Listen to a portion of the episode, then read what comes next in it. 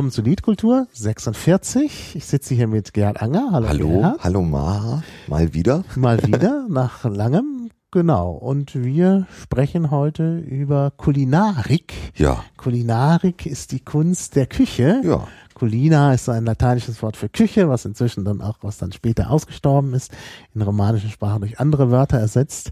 Und äh, das Wort Kulinarik ist aber geblieben äh, als Lehre vom, von der Küche.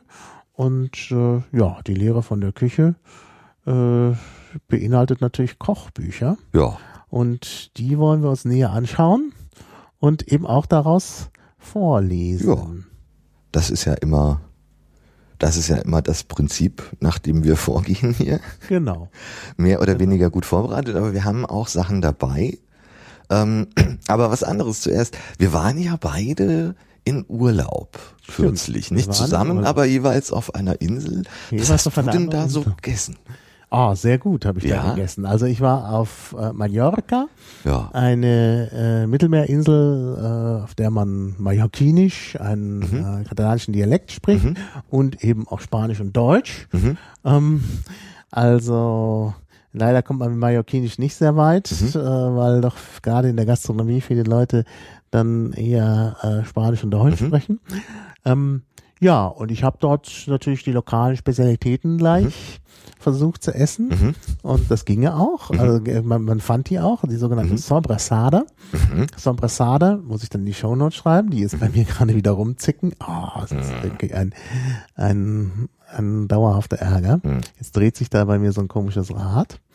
Ähm, naja, wie gesagt, äh, Sobrasada ähm, ist eine äh, Wurst, die so ein bisschen na von der Handhabung so ist wie bei uns die Teewurst. Mhm. Allerdings besteht die nicht aus äh, diesem Zeug, was bei der äh, Teewurst ist. Da wird dann glaube ich Separatorenfleisch verarbeitet oder so. Ich weiß es nicht genau. Mhm.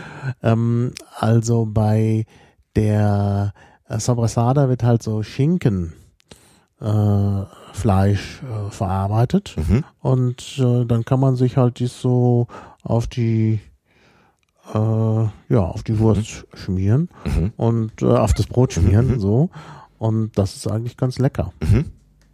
Ja. Also du hast da auch Spezialitäten verzehrt. Genau, ja, ich habe Spezialitäten verzehrt. Ja. Genau. Ja, das ist eigentlich das, was man da ganz gut machen kann. Ja. Und ähm, ja, äh, das habe ich getan. Ja. Also ich habe also auch verschiedene andere Sachen gegessen. äh, also es, das, mhm. es gibt ja dieses iberische Schwein, was dort auch äh, mhm. äh, verbreitet ist mhm. auf der Insel.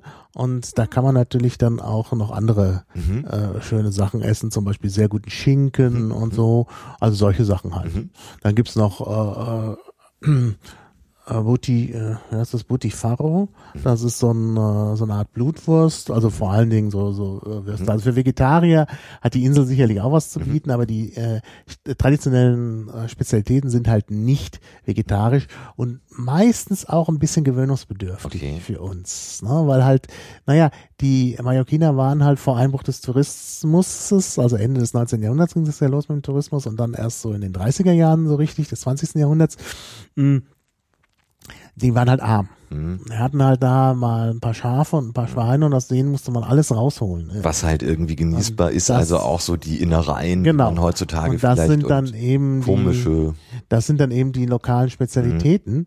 Und äh, das ist natürlich, mhm. äh, ja, das jo. ist natürlich dann schon nochmal äh, vielleicht nicht das, was sich hier jeder so unter dem guten Essen vorstellt. Ja. Ne? Oh. Und bei dir? Aber ja, ich war auf Malta, ist also auch ganz behaglich dort und äh, habe dort auch Spezialitäten verzehrt. Malta ist ja auch ganz interessant, äh, hatte auch eine eigene Sprache, das Maltesisch, mhm. ähm, was äh, auch, ja natürlich eher vollkommen, fast vollkommen unverständlich ist. Es mhm. ist halt ähm, eine äh, semitische Sprache, die wohl aus einem ursprünglich einem arabischen Dialekt hervorgegangen ist, sich dann aber zu einer ganz eigenen Sprache entwickelt hat, die in lateinischen Buchstaben geschrieben wird, mit mhm. so ein paar ähm, zusätzlichen, also es gibt so ein H mit irgendwie so, so zusätzlichen Strichen und dergleichen, ähm, die dann, äh, ja, die aber in lateinischen ähm, Buchstaben geschrieben wird und tatsächlich auch sehr arabisch klingt. Mhm. Aber es wird dort auch, ähm, Englisch ist die zweite Amtssprache, ähm, weil es ja auch mal britische Kolonie gewesen ist. Mhm. Und ähm, also man kommt mit Englisch sehr weit. Ähm, war auch schon recht schön. Äh, also es gab auch einige Tage T-Shirt-Wetter und äh, ja, ist doch auch schon sehr malerisch, ähm, ja, an der Küste. Und was auch sehr spannend ist, es gibt ähm, mehrere steinzeitliche Tempel dort, mhm. ähm, die äh, auch sehr malerisch gelegen sind. Also man muss sagen, ja. äh, äh, Hajarim und Tashien, was da dann so dranhängt ähm, und ein paar hundert Meter weiter ist, das ist schon an einer der schönsten Stellen der Insel, wo dann also Klippen hundert Meter runtergehen. Mhm. Und das ist schon ein sehr malerischer Ort, wo die äh, vor 5000 Jahren oder so da ihre Tempelanlagen hingebaut haben. Das ist mhm. schon sehr spannend. Und ich war da auch äh, in, in Hajarim, was eben eine dieser Tempelanlagen ist, und habe dort zum ersten Mal eine 4D-Show gesehen. Mhm.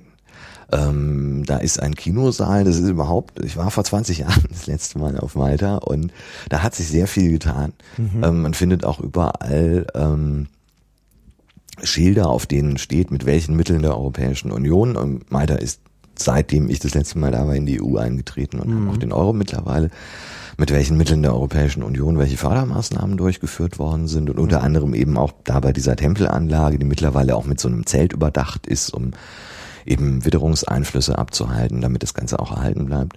Und da gibt es auch einen Kinosaal, wo einem dann ein paar Minuten eine 4D-Show geboten wird, mhm. ähm, über so einen Kurzabriss über die Geschichte, also den Bau dieser Tempel, den Verfall, die Ausgrabungen und so, halt so 5000 Jahre im Schnelldurchlauf. Mhm.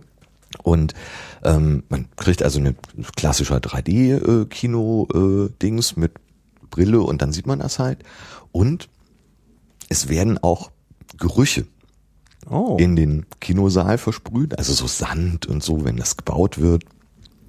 Es wird mit Lampen, ähm, werden Sonnenstrahlen, also da hat man so ein bisschen so die Wärme von der Sonne, natürlich nicht die Sonne, aber halt eben mit Lampen. Ähm, es wird Wind äh, reingeblasen mhm. und ähm, also es gibt dann mal so eine Gewitterszene, wo dann auch ähm, ähm, äh, so Wassertröpfchen versprüht werden. Ja, also das ist, äh, also man hat nicht nur äh, das 3D-Kino, sondern eben auch Gerüche, Wassertropfen, äh, Wärme durch Lampen, auch Kälte mal irgendwann zwischendrin. Mhm. Da bläst halt dann so ein kalter Wind durch. Ähm, und äh, sowas. Also war ganz spannend, ist echt schick gemacht. Also wenn, wenn mal jemand nach Malta äh, fährt, also die äh, Tempelanlage ist natürlich auch als solche ohne dieses ganze Gebimmel äh, durchaus auch sehr sehenswert und ziemlich toll. Mhm. Ähm, aber dieses äh, 4D-Kino ist äh, eine coole Sache gewesen. Also das war mhm. echt spannend. Ja, das, das kenne ich noch nicht aus ja. meiner Zeit. Also ich war ja auch mal auf Malta, ist schon einige Jahre her. Ähm, aber ich, äh, ja, also mhm. ich habe diese Dinge nicht, äh, noch nicht gesehen. Die gab es mhm. damals noch nicht. Ja. Äh, und Spezialitäten. Genau, ähm, das meine ich doch. Ja, ja, das ist also unser Thema. Es gibt ähm, äh, verschiedene. Ähm, ich habe auch mal so geguckt, es ist ähm, wohl auch wieder so ein bisschen in einem Aufschwung in den letzten Jahren und Jahrzehnten, also so klassische maltesische Küche. Ähm, mhm. Ein Nationalgericht ist ähm, das Kaninchen, das dort mhm. wohl in großen Mengen vorkommt, Fennec ähm, ja, das ähm, genau. Äh, dort sehr gerne dann auch verzehrt wird und auf jeder mhm. Speisekarte steht in verschiedensten Zubereitungen. Ja, ja. Ähm, das ist übrigens sehr interessant. Also mhm. Fennec, darunter verstehen wir ja äh, den Wüstenfuchs. Mhm, mhm, äh, das ist ja auch sozusagen das deutsche Wort für den Wüstenfuchs, mhm. aber das gleiche Wort im Maltesischen bedeutet Hase und ist auch übertragen worden aufs Kaninchen. Also Hase und Kaninchen Hase ist halt äh, Rabbit, weil es im Englischen auch zusammengehört, während im Deutschen ja das getrennt ist und wir haben den Hasen und das Kaninchen Kaninchen und, und auf Englisch heißt dann der Hase Hare und ist mhm. so ein besonderes Wort für Jäger und sonst mhm. sagen die einfach nur Rabbit und so ist das ja. auch mit dem Pfennig. Und das und ist eben praktisch äh, also, also ein bisschen die englische Semantik ja. schaut durch. Und das kriegt man da eigentlich überall, also auch in verschiedensten Zubereitungen, in Nudelsoßen und ähm, in so Fleischküchlein und so. Also was auch ganz toll ist, ähm, wo ich auch sehr viel verzehrt habe insgesamt, ähm, sind ähm, so Süßspeisen, Kuchen mit Cremes gefüllte, ähm, äh, Hörnchen und dergleichen. Also wirklich ausgesprochen schmackhaft alles. Gibt es auch sehr viele so, so Stände einfach und so, wo man das dann mitnehmen kann. Das ist auch sehr schmackhaft. Ähm, und was es dann noch gibt, so anderes vielleicht Nationalgericht, ist eine Makrele, die dort Lampuki heißt. Ähm, die da also auch, die ist auch irgendwie jetzt ja, wohl der maltesische Nationalfisch, ja, was es also alles gibt, ein Nationalfisch, der auch auf den Münzen drauf ist oder war früher. Und ähm, äh, den kann man dann also auch verzehren. Und ansonsten ist es halt schon sehr äh, ja, mediterran auch einfach, gibt auch viele Gemüsegerichte. Was auch noch sehr schmackhaft war, ähm, sind Ftiras. Das ist so ein, also die Gositanischen, die Gozo ist die Nebeninsel, die auch sehr schön ist. Man fährt da eine halbe Stunde mit der Fähre von der Hauptinsel rüber. Ist auch eine ganz nette Überfahrt. Mm, Das war eine ziemlich große ja, so mit Blätterteig und gefüllt mit Käse und Kartoffeln, gibt's auch mit anderen Füllungen. Ähm, das war also auch sehr schmackhaft. Und äh, ja, also das waren so die Dinge. Und was eben äh, so auch verbreitet noch ist, sind Pastizi. Das sind dann eben Blätterteig, Taschen oder sowas, die halt zum Beispiel mit Käse gefüllt sind oder mit Erbsenmus und sowas. Kriegt man auch an jeder Ecke, an verschiedenen Ständen, äh, kann man dann einfach so mitnehmen und ist auch immer sehr schmackhaft gewesen. Also ich habe für mich nach Kräften bemüht, möglichst viel von Malta und Gozo aufzuessen. Aber in der Woche kommt man natürlich nicht so weit damit. Ja, Aber äh, das war schon auch kulinarisch äh, sehr ergiebig, muss ich sagen. Doch, ja, war sehr schön. Ja, irgendwie steht hier, es brummt. Es brummt. Äh, wir sollten die Handys ausschalten. Ich habe gerade noch, grad noch mal geguckt. Ich hatte in der Tat noch ein Handy an. Ich Okay. entschuldige das, aber es, äh, Okay. es wird immer noch von Brummen gesprochen. Okay. Also der kann eigentlich nicht mehr brummen. Also ich meine, nachdem ich hier keine SIM-Karte drin habe, kann Nee, eigentlich auch kein GSM-Gebimsel passieren. Nee, nee, Hm, komisch. komisch. Ja, Das war blöd. ist halt so, wie es ist. Ja. Genau. Kulinarisches. Gut, kulinarisches. Ja. Also wir sind ja, ähm, wir haben ja äh, jetzt sozusagen zur Einleitung mal Ja. äh, gesprochen, was anderswo zu essen gibt. Ja. Ähm, ganz schön. ich äh, und wir essen hier Pralinen, belgische Das ist richtig. Pralinen. Ich esse mal eine. Das ist richtig. Auch mit so einem kleinen Beiheft. Ja. wo äh, dann beschrieben ist, hier ist auch so, ach, du hast dieses äh, Herz jetzt verzehrt. Mhm. Ha, hier war so eine herzförmige, die äh, ist jetzt weg. Ja. Ja, das sieht auch alles sehr gut aus. Ja. Aber wir wollen ja nicht so viel essen, weil das Ja. hört beim Das, das, äh, die Schmatzgeräusche. Genau. Ach, furchtbar. Furchtbar. Also es kommt also nicht wieder vor. Aber man kann ja nicht über Essen Ja. immer nur reden. Ja, das macht auch dann tun. Appetit und so. Genau. Das ist Zur ganz schlimm. Das ist ganz schlimm. ja, Ja, Kochbücher. Also das ist ja eine lange Tradition. ja, Beginnt in der Antike. Du hast ja da schon genau. Also ich habe antikes Kochbuch vorliegen. was Altes dabei, das habe ich auch schon ewig.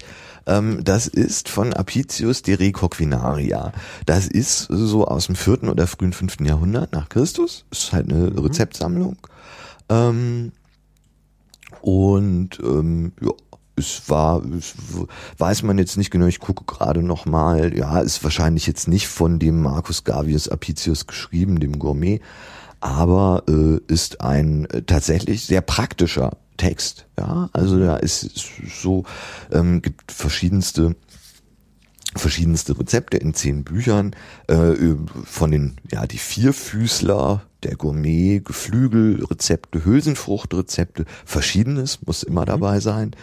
Ähm, der Gärtner ja also was halt so hier ein Garten hier wie alles Gemüse smaragdgrün wird ist also auch ein muss man mit Natron kochen, dann wird's grün. Äh, gehacktes, ähm, äh, ja, Fischgerichte und so weiter. Mhm. Und äh, der erste, das erste Buch ist der sparsame Wirtschafter. Ja, da sind also so allgemeine Tipps. Das ist auch äh, letztendlich was, was sich durch die gesamte Geschichte des, des äh, der Kochbücher irgendwie zieht. So diese allgemeinen Küchentipps. Später habe ich dann auch noch was, da äh, wird dann zu einigen Gerichten irgendwie gesagt, weil ja die Butter so teuer ist. Mhm. Ja, das war also zu einer Zeit, als die Butter, als man keinen Butterberg hatte, ja, sondern als Butter sehr teuer war, wo dann auch steht, ja, wo man das ersetzen kann und wo wo es halt irgendwie billiger geht und so. Und äh, das hat der Apicius am Anfang auch. Sind auch ein paar groteske Sachen dabei. Zum Beispiel aus Rotwein mach Weißwein. Aha. Vinum ex atro candidum facies, wie man also aus Rotwein Weißwein macht. Und äh, das, ja, das ist ziemlich eklig, finde ich. Und zwar, also ich lese jetzt mal die deutsche Übersetzung, weil es ist eine Reklamausgabe, die gibt mhm. es, das ist eine zweisprachige. Ähm, die ich kennengelernt habe tatsächlich in der Schule damals im Lateinunterricht, mhm. weil äh, unser Lateinlehrer damals ähm, den Vorschlag gemacht hat, wir könnten doch mal, äh, es könnten doch mal die Schülerinnen und Schüler zu Hause aus diesem Kochbuch ein paar kochbare Gerichte, also es gibt auch Sachen, die man durchaus zu Hause zubereiten kann noch, mhm. ähm, äh, zuzubereiten, die dann mitzubringen und die dann gemeinsam zu verzehren. Das haben wir dann gemacht. Und äh, so habe ich den Apicius kennengelernt. Aber aus Rotwein mach Weißwein. Gib Paste aus Bohnenmehl oder drei Eiweiß in die Flasche und schüttle sehr lange. Am nächsten Tag wird er weiß sein. Asche von weißem Rebenholz macht dasselbe. Also ähm, aus Rotwein mach Weißwein, naja, drei Eiweiß in den Rotwein schütten, mhm. um das dann, ich weiß ja nicht. Also ich würde es jetzt nicht, nicht unbedingt ausprobieren. Nee, du guckst auch Na, eher vor allen Dingen nicht so wird das doch so glimmerig. Ja, also. ich befürchte das auch. Ja. Also wozu das jetzt genau gut sein soll, weiß man auch nicht. Aber auch Sachen, die, glaube ich, heute auch noch ähm, so empfohlen werden. Zum Beispiel, wie man Salzfleisch mild macht. Ähm, und carnem salsam dulcem facias, ja, wie man es halt mild oder süß macht. Und zwar ähm, Salzfleisch macht man mild, wenn man es zuerst in Milch und danach in Wasser kocht. Mhm. Und ich glaube, dieses Einlegen oder Marinieren in Milch und so genau. und alles, das sind ja Sachen, die sind, äh, die sind ja heute durchaus auch noch üblich, um eben äh, ja so eingelegte oder marinierte Geschichten oder sowas dann auch. Mhm. Ja, ähm, auch schön aus der Rubrik der sparsame Wirtschafter ut mel malum bonum facias, wie man also aus schlecht gewordenem Honig oder schlechtem Honig guten mhm. macht. Ja. Und das ist, aus schlechtem Honig kannst du guten zum Verkaufen machen. Das steht mhm. hier auch in der, äh, im Original ist es mel malum bonum facies advendendum. Ja. Mhm.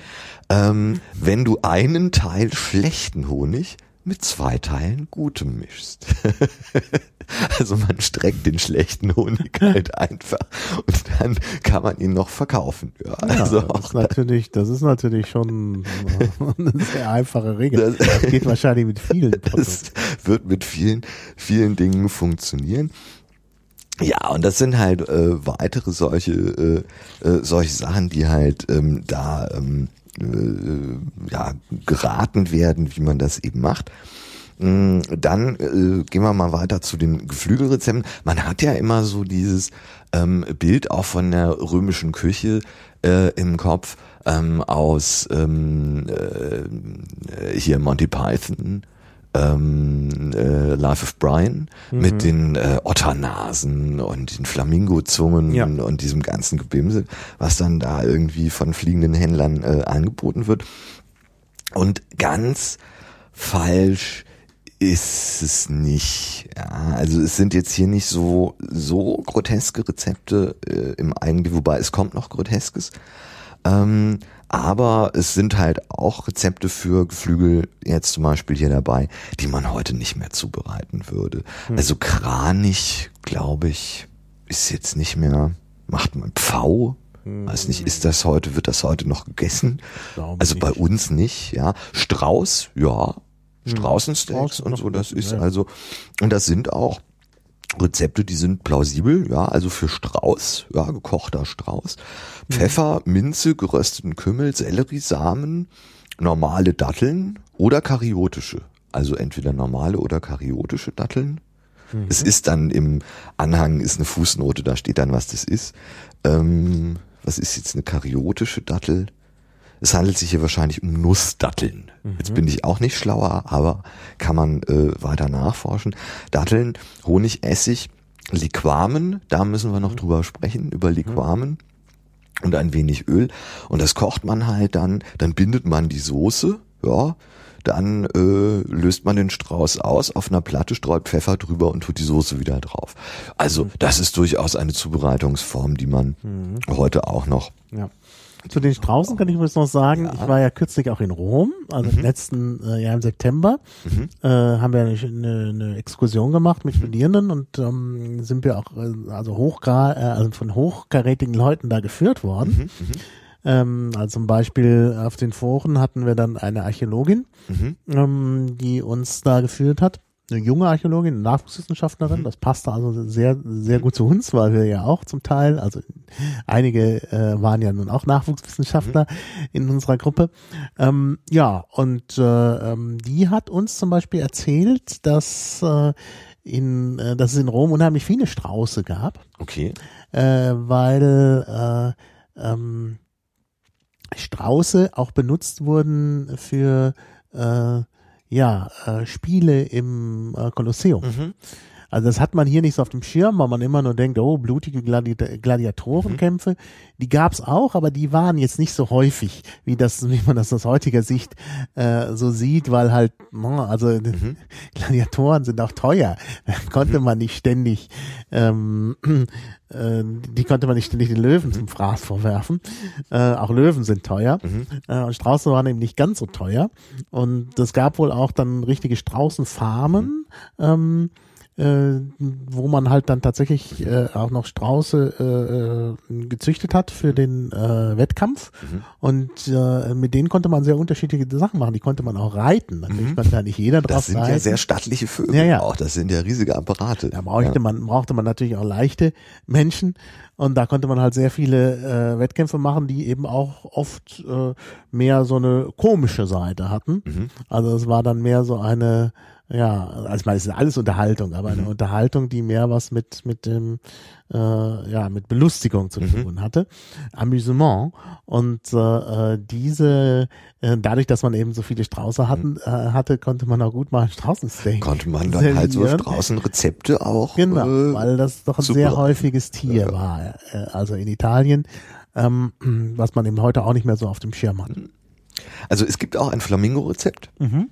Ach, das würde man heute, ich meine, gut, okay, jetzt im Tierpark zum Beispiel gibt es schon ein paar davon. Ja, aber wenn sie im Tierpark sind, werden ja, die meistens nicht verzehrt. Die werden, also wir werden äh, das nicht ähm, äh, genießen wahrscheinlich können, aber äh, es gibt zumindest also kein Flamingo-Zungenrezept, aber ein Flamingo-Rezept. Auch das ist jetzt recht unspektakulär.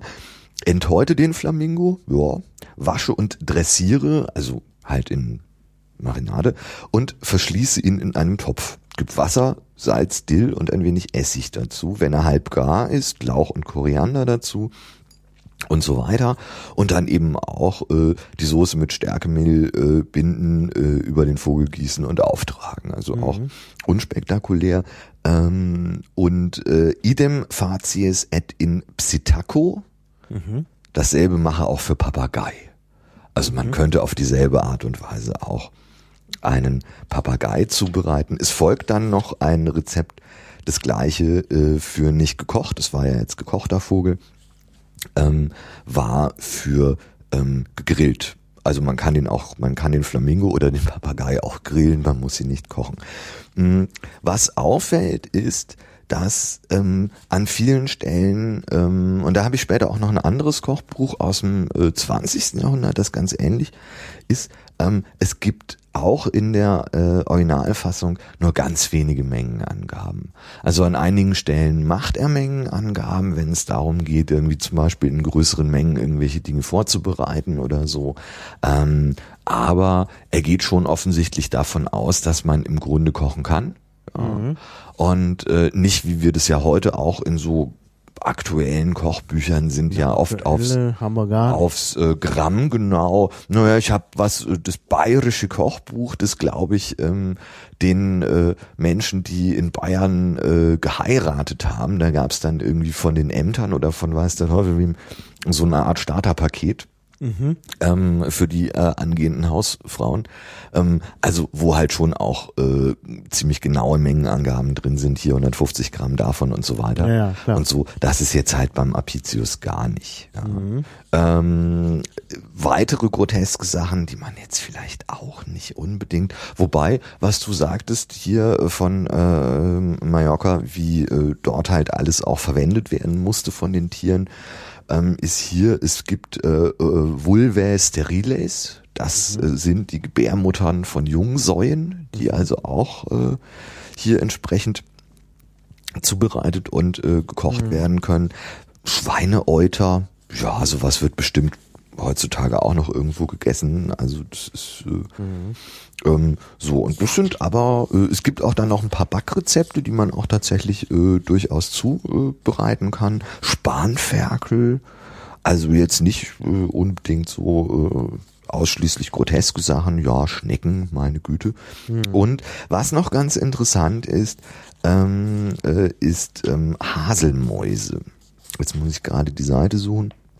Sind die Glires, die Haselmäuse. Ähm, fülle die Haselmäuse mit Schweinehackfleisch ebenso mit Fleisch von allen Gliedmaßen der Haselmäuse zusammen mit gemahlenem Pfeffer, Pinienkernen und Liquamen und gib sie zugenäht auf Tontiegel gelegt in den Ofen oder koche sie gefüllt in der Backpfanne. Und weil du gerade von Straußenfarmen gesprochen hast, diese Glires, diese Haselmäuse, wurden wohl auch in großem Stil gezüchtet. Also so Ah ja. ähnlich wie äh, heute jetzt so Hühnerfarmen oder wie sagt man, also diese, wo halt so im großen Stil, also Massentierhaltung, Massentierzucht. Und das war wohl bei diesen Haselmäusen, also es sind keine Mäuse, ähm, sondern ist so, so hamstermäßig, glaube ich, oder so. Ich habe das irgendwann auch mal nachgeguckt. Ähm, und die waren also auch so ein äh, so ein Ha- Gericht, das ganz äh, allgemein irgendwie auch verzehrt worden ist. Genau, ein Maus-ähnliches nachtaktives Nagetier sind auch ganz klein, so 40 Gramm oder so. Also es sind wirklich nur so Minitiere, ähm, die allerdings ähm, eine äh, tatsächlich Delikatesse auch gewesen ist und äh, mit dann, ich glaube, mit einer Honigsoße wurden die dann gemacht. Das steht jetzt hier beim Apicius nicht drin, aber ja, also das sind die, die Haselmäuse, die eben auch in relativ großem Stil äh, ja, so gezüchtet worden sind. Was noch, äh, was ich ja noch sagen wollte, ist, dass mit dem Liquamen oder Garum, das ist eine relativ groteske Geschichte. Das wird heute sehr schwierig zu machen sein. Das ist im Grunde so eine Art vergorener Fischabfalltopf. Ähm, das ist, also man nimmt halt irgendwie so das alles, was so von Fischen irgendwie übrig bleibt, wenn man den Rest äh, verzehrt hat. Ähm, also das, was halt irgendwie äh, vernünftig zu verzehren ist. Ähm, und ja, lässt das dann im Grunde, ich glaube, monatelang gären, ja. Ähm, hier die, also die, die Innereien und Eingeweide von von Fischen, ähm, lässt es halt fermentieren, ähm, wurde dann halt in so einer Salzlake irgendwie und dann also monatelang in der Sonne gären lassen. Dadurch entsteht dann eben so eine, ja, sehr salzige natürlich auch Fisch, fischartig schmeckende Soße oder ja, halt so ein Gewürz, das eben auch als Salzersatz verwendet worden ist in der Küche.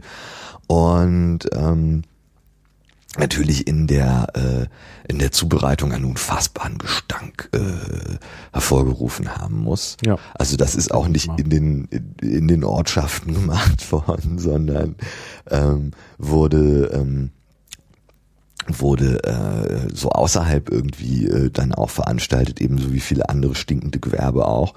Ähm, aber war eine ganz wesentliche ähm, war ein ganz wesentlicher äh, Bestandteil. Das kann man halt heutzutage aber auch ersetzen. Also es gibt ja diese asiatischen Fischsoßen, man kann auch Sardellenpaste ähm, verwenden. Also Liquamen oder Garum wird man, das kriegt man nicht. Ja, das ist und ich würde auch nicht den Versuch machen, es selber zuzubereiten. Hm.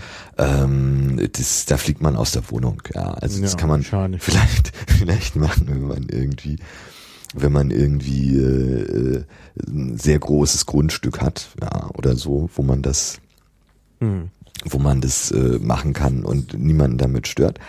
Aber äh, das äh, wird ansonsten nichts werden. Ja, also mhm. ich würde es nicht empfehlen, das zu versuchen.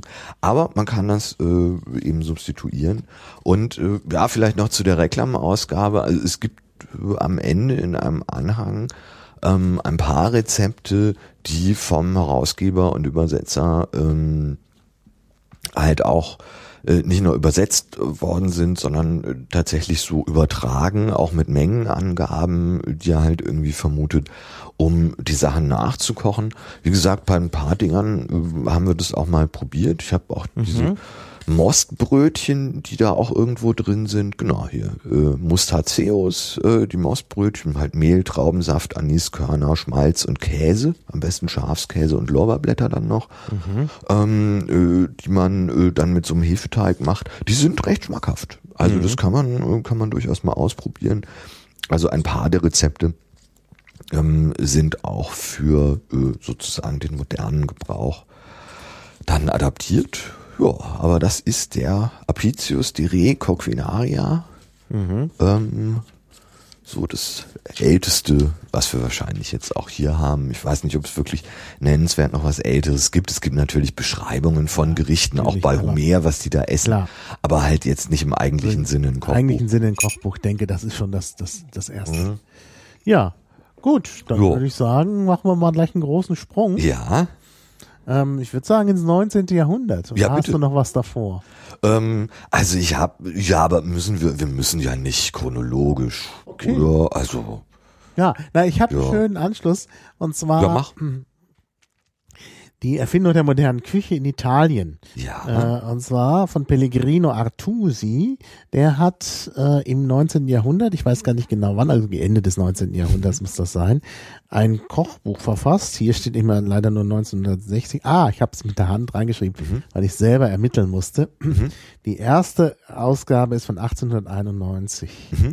Also ein sehr erfolgreiches Buch hier im 112. Nachdruck, der auch schon etwas älter ist. Steht auch keine Jahreszahl dabei. Äh, das ist aber auch, glaube ich, noch 19. oder Anfang 20. Mhm. Jahrhundert. Ähm, es steht bereits drauf, 960.000 Mal äh, publiz äh, 960.000 äh, äh, Kopien, nicht Kopien, wie sagt man, äh, Auflage 960.000 mhm. insgesamt. Mhm. Äh, also Pellegrino Artusi schreibe ich dann natürlich auch in die Show Notes. Ähm, der äh, macht, also äh, veröffentlicht also dieses Kochbuch mit dem Titel La Scienza in Cucina, die Wissenschaft in der Küche. Elarte di mangiar bene, also die äh, Kunst, gut zu essen.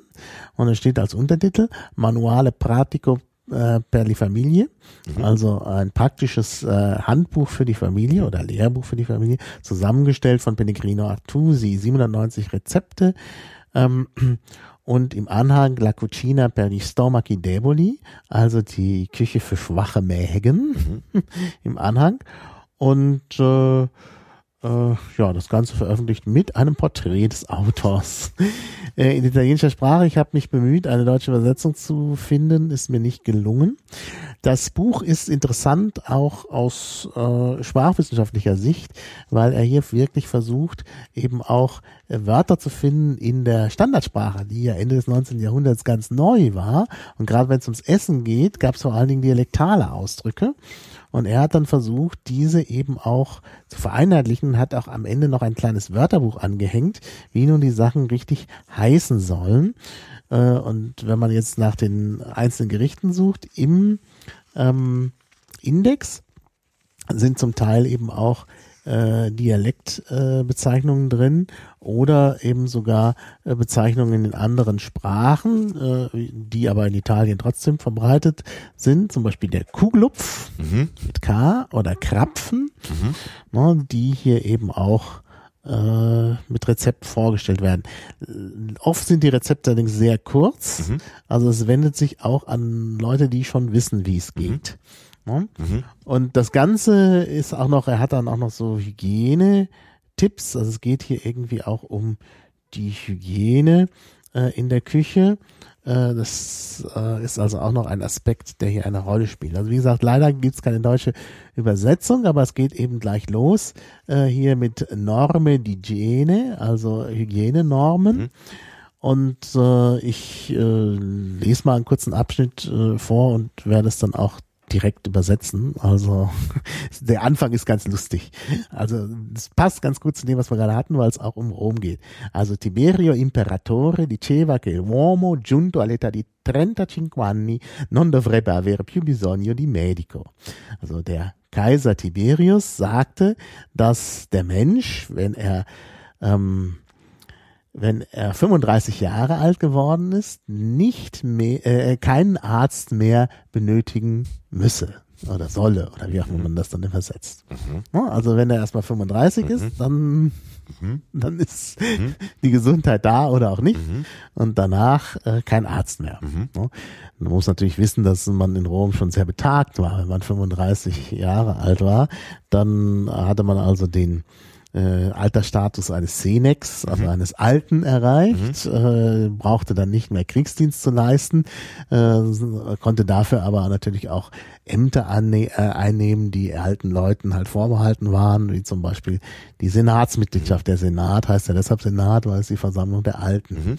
ist. Aber man war eben auch sozusagen jederzeit schon mit einem Fuß im Grab. Also braucht man keinen Arzt mhm. mehr. Sagt also weiter, se questo aforismo uh, preso in senso largo è vero, non è men vero che il medico, chiamato a tempo, può troncare sul bel principio una malattia ed anche salvarvi da immatura morte. Uh, il medico poi, se non guarisce, solleva spesso, consola sempre. also, wenn äh, jener Aphorismus oder wenn dieser Aphorismus in, im weitesten Sinne wahr ist, dann äh, ist es nicht weniger wahr, dass äh, wenn ein Arzt zur rechten Zeit gerufen wird, ähm, kann er äh, schon im Anfang eine, äh, eine Krankheit fortnehmen äh, und äh, sie oder euch vor frühem Tod bewahren. Ähm, der Arzt, selbst wenn er nicht heilen kann, äh, kann einem Erleichterung verschaffen und immer trösten. Ja. Hm. Ja, ähm, und dann erklärt er natürlich weiter, dass es sich natürlich darum handelt, dass der äh, Mensch, äh, der 35 Jahre alt geworden ist, natürlich ähm, deshalb keinen Arzt mehr braucht, weil er eben auch genug eigene Erfahrung hat und äh, deshalb eben auch nicht so leicht krank wird. Und wenn er krank wird, dann ist es eben oft in dem alten Alter eben auch äh, so eine problematische Krankheit, die sich eh nicht mehr heil mhm. heilen lassen kann. Und äh, also die, das sagt er deshalb, weil er eben sagt, äh, eben diese Erfahrung und das Wissen eben auch um die richtigen Hygieneregeln, die führen eben dazu, dass, äh, dass man dann eben tatsächlich nicht mehr so krank wird. Ähm, und äh, dann äh, kommt er natürlich direkt drauf, dass man sich eben auch entsprechend gut ernähren soll, um eben Krankheiten zu vermeiden. Und dass eben gerade die richtige Ernährung ein wichtiger Aspekt ist, um halt sich die Gesundheit lange zu erhalten. Ja. Und darum geht's dann in dem Buch. Ja, das äh, scheint ja auch so ein bisschen eine ähm, ähm, Geschichte zu sein, die sich auch durch also so dieser dieser Gesundheitsaspekt. Ja.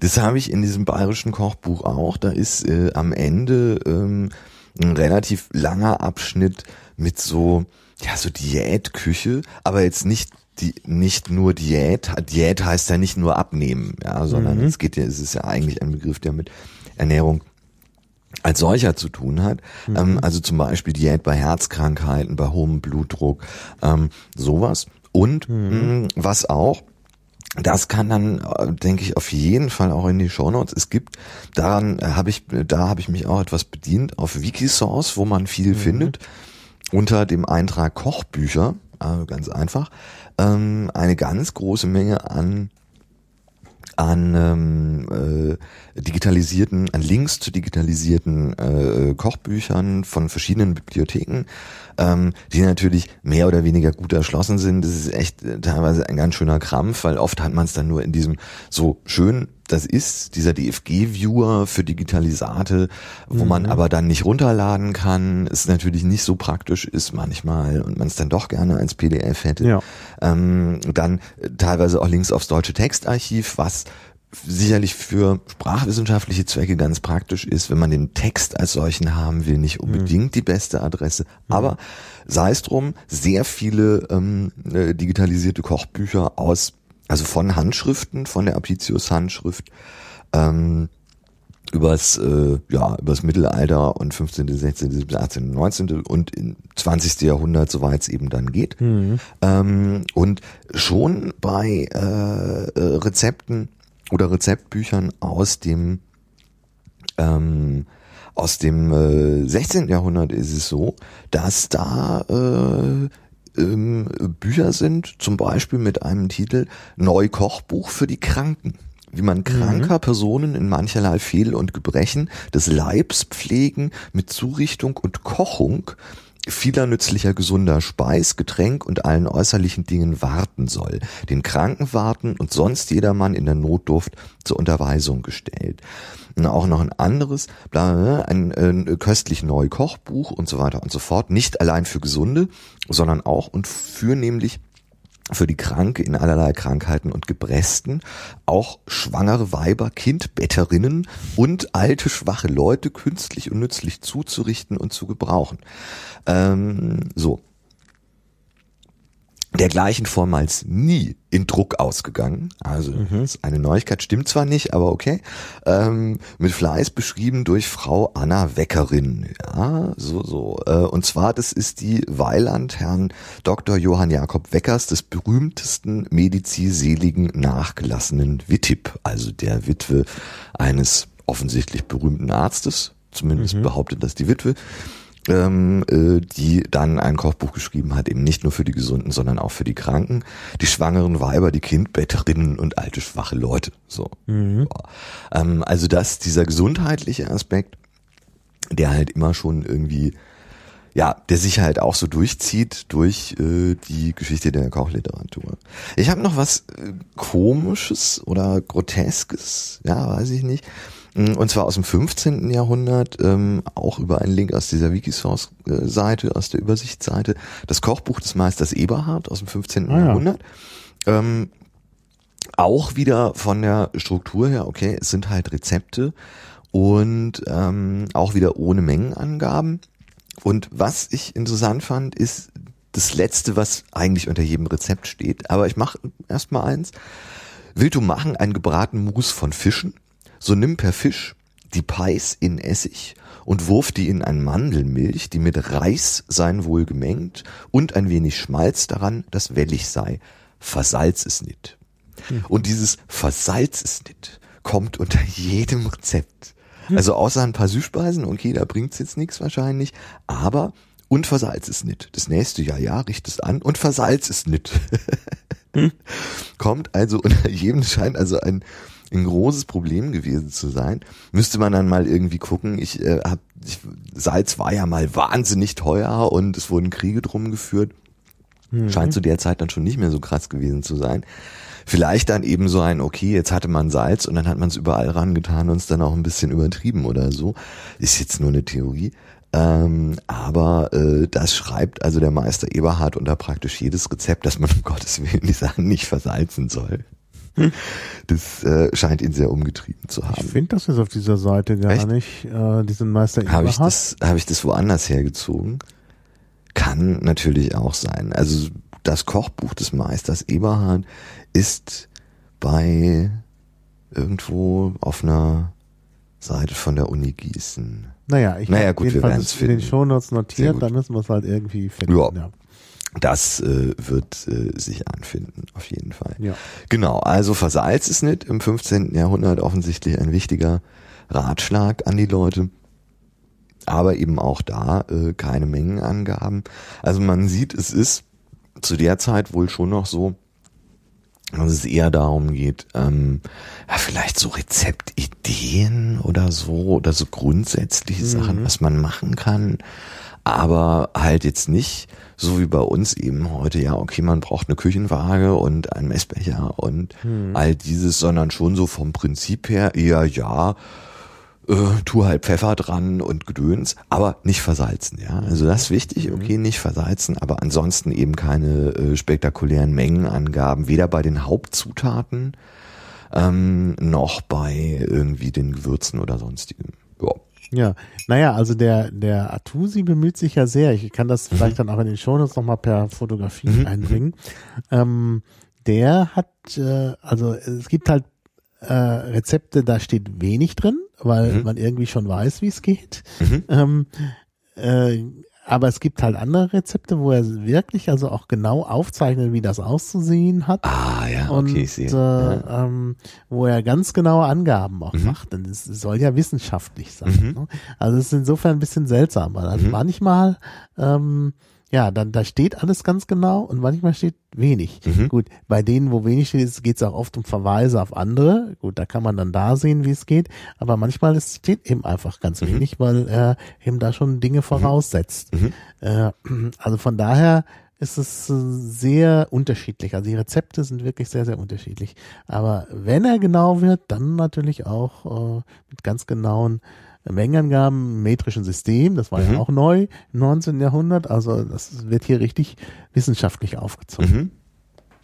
Ja, aber auch schön mit Illustrationen. Das ist wohl auch was, was ähm, ja, weil hier in dem, äh, was du gerade hattest, ja tatsächlich auch Illustrationen drin sind mhm. zu Dingen. Das scheint wohl auch schon beim Apicius da gewesen zu sein. Also ja. die Zeichnungen fehlen wohl in der Handschrift, die überliefert ist. Aber auch da hat er schon ähm, zu bestimmten Dingen ähm, Illustrationen angebracht. Ich meine, heute haben wir natürlich äh, mit hm. Food-Fotografie einen eigenen äh, Zweig des Fotografierens und hm. ähm, es gibt Restaurants, in denen, in deren Speisekarten Bilder der Gerichte sind. Das ist dann meistens nicht so empfehlenswert, dahin zu gehen. Mhm. Ähm, und wir haben natürlich auch Kochbücher und Kochzeitschriften und dergleichen, wo dann ja die äh, äh, Gerichte auch alle immer ganz spektakulär abgebildet sind. Mhm. Aber das Prinzip, Abbildungen in den Büchern zu haben, um zum Beispiel auch Arbeitsschritte zu erklären oder zu zeigen, wie es aussehen soll, wenn es fertig ist, ähm, ja. Das scheint wohl auch schon in der frühesten Zeit äh, so üblich gewesen zu sein. Ähm, was ich da auch noch gefunden habe, ähm, was auch wegen der äh, Illustrationen ganz schön ist, ist ein Trinchierbüchlein, also ein Tranchierbüchlein von 1639, wo ähm, Tatsächlich, das ist dann die, äh, genau, das Trinchierbüchlein, das ist eine Anweisung, wie man nach italienischer Manier allerhand Speisen zuschneiden und vorlegen kann. Ja, ah, also ja. von 1639. Da sind dann, ich kann Maha das jetzt gerade mal zeigen, ist zuerst eine Abbildung verschiedener Tranchierwerkzeuge, also hier so Fleischgabeln, sieht eigentlich so aus wie heute so eine Fleischgabel. Mhm. Sieht eigentlich so aus wie heute auch ein Tranchierbesteck noch immer noch aussieht. Mhm. Ja. Und dann sind also ist zum Beispiel der Kapaun abgebildet, mhm. mit äh, Ziffern und einer ganz genauen Zeichnung und so. Ähm, und die verschiedenen Schnitte sind gezeigt, wo man also, äh, ähm, das ist ja heute auch noch, ja, es ist mhm. äh, äh, so ein Problem. Ich war äh, schon bei einigen äh, Festlichkeiten, wo dann ähm, sehr traditionell irgendwie so zu sein scheint, dass der Hausherr dann die Ente, die Gans oder was äh, da auch immer gibt, irgendwie zu tranchieren hat.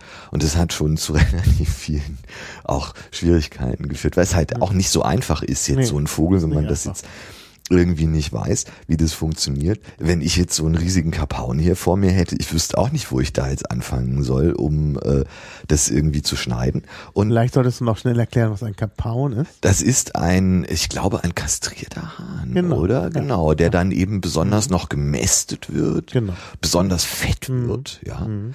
wird ähm, heute nicht mehr so gegessen. Wird nicht mehr nicht mehr so gemacht, aber ist eben ein besonders. Genau, und da ist dann also hier in den Illustrationen hat man äh, dieses Bild von dem Kapaun, wie er da eben so liegt, und dann eine Beschreibung dazu. Setze die Schüssel also, dass der Hals zu deiner rechten, das Hinterteil zu deiner linken Hand komme. Lege alsdann die Gabel, so du in deiner linken Hand hast, auf das Stück und stich bei dem Hals mit dem Messer hinein und wende dasselbe um. Also, dass es ähm, auf der Brust zu liegen komme und so weiter und so fort. Also eine genaue Handlungsanweisung, wie man eben, wo man jetzt reinstechen soll und so weiter. Und dann, und fasse hierauf das Messer mit den vorderen dreien Fingern, also dass das Heft in der Hand angelegt und die anderen zweien Finger zugetan seien. Haue alsdann. Erstens den Hals runter, zweitens des rechten Flügels Oberbein, drittens des linken Flügels Oberbein, viertens mache den Oberschnitt am rechten, fünftens den Kuraschnitt, Kontraschnitt, Kontraschnitt. Mhm. Am selben, ja, ist bisschen der Scan ist bisschen komisch, am selben Schenkel, den Kontraschnitt am rechten Flügel, den Oberschnitt am selben und so weiter und so fort. Es geht bis 22, ich lese das jetzt nicht alles vor, aber ähm, äh, also eine genaue schrittweise, welcher Schnitt wo am Schenkel, wo kommen die Finger hin und so weiter, um eben zum Beispiel einen Kapaun, ähm, ein Huhn, die Fische, den Fasan äh, und so weiter. Das ist richtig viel. Das sind insgesamt äh, 140 Seiten ähm, mit Illustrationen und äh, genauen schrittweisen Anleitungen von 1639, wie man nach italienischer Manier ähm, die Speisen zerschneidet und eben mhm. richtig aufträgt und so. Also ich könnte mir vorstellen, also wenn ich mal so einen Kapaun zerteilen muss, dann gucke ich da rein. Ja, da habe ich da 22 Schritte, wo der Hals vom Kapaun genau liegt, damit ich hier dann das alles irgendwie machen kann und so. Ja. Also das ist ähm, ist ein äh, praktisches Handbuch, wie man eben äh, da so das Tranchieren macht. Ja. Ja. Also. Genau. Ich habe auch den ja. Wikipedia-Artikel zu Kapaun ah, ähm. Äh, verlinkt, da gibt's auch schöne Abbildungen. Vom Kapaun? Ja, ja. Vom, vom gerupften. Natürlich. Ah, vom gerupften Kapaun, ja, sehr ja? gut. Ja, ja. ja, ja. Ja. Der Kapaun. Gut. Ja. Ja. Äh, ja, wir haben leider keine Statistik zu den Hörern. Mhm. Das oh, ja. hat, ist irgendwie, läuft gerade irgendwie nicht bei Xenim. Aber trotzdem äh, freut es uns mhm. natürlich, wenn uns die Leute hören. Ähm, wir werden ja dann sehen, wie das später mit den Downloads ja. aussieht. Ja, also wie gesagt, es äh, äh, eignet sich nicht jetzt hier so viel aus dem Atusi zu nehmen, weil ich das mhm. dann alles äh, direkt nochmal übersetzen muss, äh, was nicht immer so leicht ist, weil ich ja noch kein Küchenexperte bin. Und ich habe vorhin gesagt, es ist streng wissenschaftlich gemacht, aber das ist nicht alles. Äh, also der Atusi sieht sein Kochbuch auch so ein bisschen als sprachliches Kunstwerk an. Mhm. Also zwischendurch hat er auch mal ähm, äh, bringt er auch äh, Gedichte und so, mhm. also von seinen Fans, die ihm Zuschriften mhm. in Gedichtform machen und so. Also es ist äh, ein seltsames Buch mhm. und das ist wahrscheinlich auch der Grund, warum es nicht übersetzt äh, worden ist, weil es dann eben doch auch für den Übersetzer besondere Ansprüche stellt und natürlich dann auch sehr italienisch ist. Mhm. Deshalb für uns vielleicht nicht so passt. Aber ähm, es ist, äh, wie gesagt, in Italien sehr erfolgreich gewesen und gilt auch so ein bisschen als das, was die italienische Küche geformt hat. Mhm. Also ähm, was dazu geführt hat, dass man sich eben auch kulturell geeinigt hat. Denn Italien ist ja sonst so äh, nicht nur sprachlich aufgeteilt, sondern eben auch aufgeteilt, was die Traditionen so angeht. Und dass wir heute so eine allgemeine italienische Küche haben, liegt eben auch daran, dass es äh, Leute gegeben hat wie Artusi, die halt versucht haben, die verschiedenen Kochtraditionen mhm. zusammenzubringen. Ähm, wobei, wenn man das jetzt durchliest, hat man gar nicht so viele Nudelrezepte, sondern eher äh, Hasen oder sonst was, was dann, ähm, oder wie man halt Gemüse macht und so. Also sind natürlich auch ein paar Nudelrezepte dabei. Ähm, aber der große Erfolg der Nudeln ähm, ist nicht allein diesem Kochbuch geschuldet, sondern da haben sicherlich noch andere Dinge eine Rolle gespielt.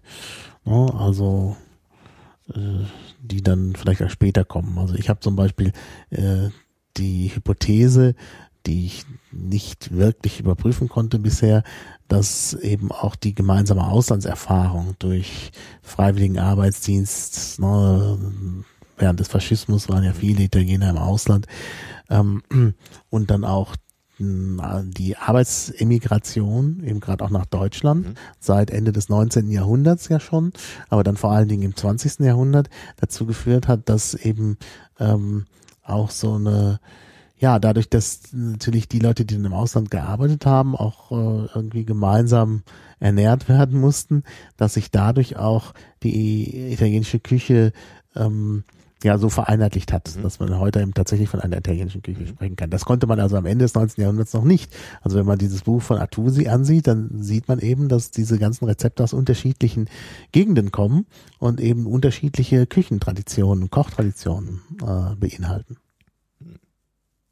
Also spannendes Werk. Ja, naja, also ich denke, es ist in Deutschland auch, auch ähnlich. Äh, auch da ist, äh, äh, gibt es gibt keine einheitliche deutsche Küche, sondern hat eben auch jede Region was anderes. Du hast ja das bayerische Kochbuch auch, vielleicht kann man das ja, direkt mal aufgreifen. Ja, ich habe ein bayerisches. Ich habe auch noch was anderes. Ich muss jetzt gerade hier mal so ein bisschen umeinander wursteln. So, ja, bayerisches Kochbuch, genau. Das ist ein ziemlicher Wälzer. Stammt aus ja, dem Birkenverlag München, 1973, 42. Auflage, mhm. ist äh, genau äh, diese Ausgabe bla bla bla bla bla, bietet das bayerische Kochbuch der Hausfrau. Klar, neue und interessante Anregungen und beachtenswerte Ratschläge in großer Fülle. Mhm. So, umfangreiche Rezepte und so weiter. Ähm, das ist auch tatsächlich jetzt das erste, was wir, glaube ich, hier haben mit Farbfotos natürlich. Also da sind, es ist halt schon, äh, ja, es ist schon sehr in die Jahre gekommen, ist auch gut benutzt. Ja. Und äh, da sind tatsächlich, ich glaube insgesamt, hm, wie viele Rezepte werden es sein? So 1800 Rezepte drin. Mhm ähm, wie man, wie wir, wie ich vorher auch schon sagte, es gibt dann also auch mehrere, so 100 Seiten mit Krankenkost, mhm. wo dann also klar ist, äh, äh, für welche äh, verschiedenen Krankheiten das dann eben gesund ist, wenn man eben auf bestimmte Dinge verzichtet oder das besonders zubereitet. Also schon kostmäßig. Und ich weiß gar nicht, was daran jetzt wirklich bayerisch sein soll. Das sind jetzt keine bayerischen im eigentlichen Sinne. Also da sind natürlich auch bayerische Gerichte ja, drin. Leberkäse, ähm, gut, da ist nicht viel. Ja, aber äh, sowas wie Kohlrabi in Soße, naja, nee, weiß ich nicht. Gelbe Rüben und Kartoffeln, Dünstgemüse. Also was äh, da schon äh, drin ist, ist, ist, halt erstmal auch so eine, hatten wir ja jetzt auch schon mehrfach, ähm, am Anfang erstmal so eine allgemeine Einleitung. Was ist Kochen überhaupt? Wie funktioniert es alles so?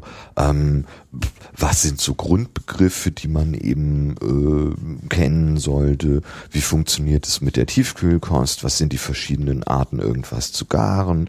Ähm, was sind die Werkzeuge und Gerätschaften, die man braucht? So, also erstmal das so als Einleitung. Und dann aber eben äh, tatsächlich eine ähm, sehr umfangreiche Rezeptsammlung und die dann auch tatsächlich ähm, mit exakten Mengenangaben funktioniert. Mhm. So auch dieses klassische, was dann auch ganz interessant ist, was wir vorher eigentlich auch nicht haben, ähm, dieses für vier Personen. Das mhm. scheint ja so eine klassische Rezeptgröße zu sein, so. Oder dieses für vier bis sechs Personen. Ja. ja.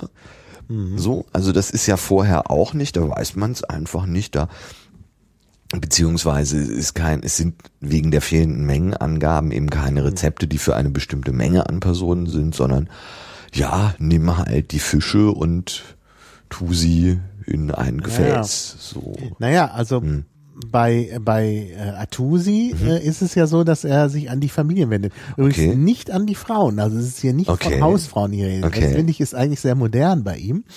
Ähm, und äh, diese Rezepte sollen halt immer für eine Familie reicht. Okay. Nun war natürlich Ende des 19. Jahrhunderts die Familien wahrscheinlich etwas größer. Jedenfalls, wenn man die Mengen hier so anschaut. Also das ist, glaube ich, schon, ähm, also ich denke, dieses mit den vier Personen ist auch so eine Familiengeschichte, dass man Mhm. sagt, naja, ja, es sind halt irgendwie Vater, Mutter, zwei Kinder Mhm. oder vielleicht Vater, Mutter, Kind und da ist noch die Oma dabei oder so.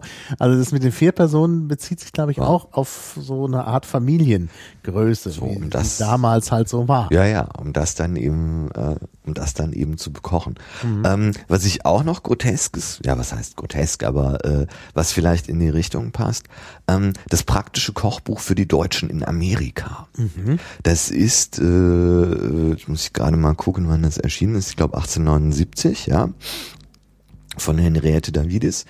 Und ähm, das versucht also tatsächlich auch ähm, sowas zu machen. Ähm, ja, eine Art Kochtradition zu, zu entwickeln. Ähm, sie schreibt eine Einleitung, ähm, ich lese die mal vor, oder zumindest einen Teil.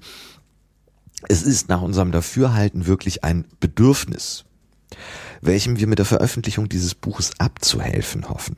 Die uns bekannten in den Vereinigten Staaten in deutscher Sprache erschienenen Kochbücher verfehlen nämlich mehr oder weniger ihren Zweck durch Einseitigkeit. Ein deutsches Kochbuch in Amerika soll nicht deutsch oder amerikanisch, sondern deutsch-amerikanisch sein. Es soll das Gute, Zuträgliche und Wohlschmeckende aus der deutschen Küche herübernehmen, ohne damit das gleich gute Einheimische oder durch klimatische Verhältnisse und die Produkte unseres amerikanischen Heimatlandes angezeigte zu vernachlässigen.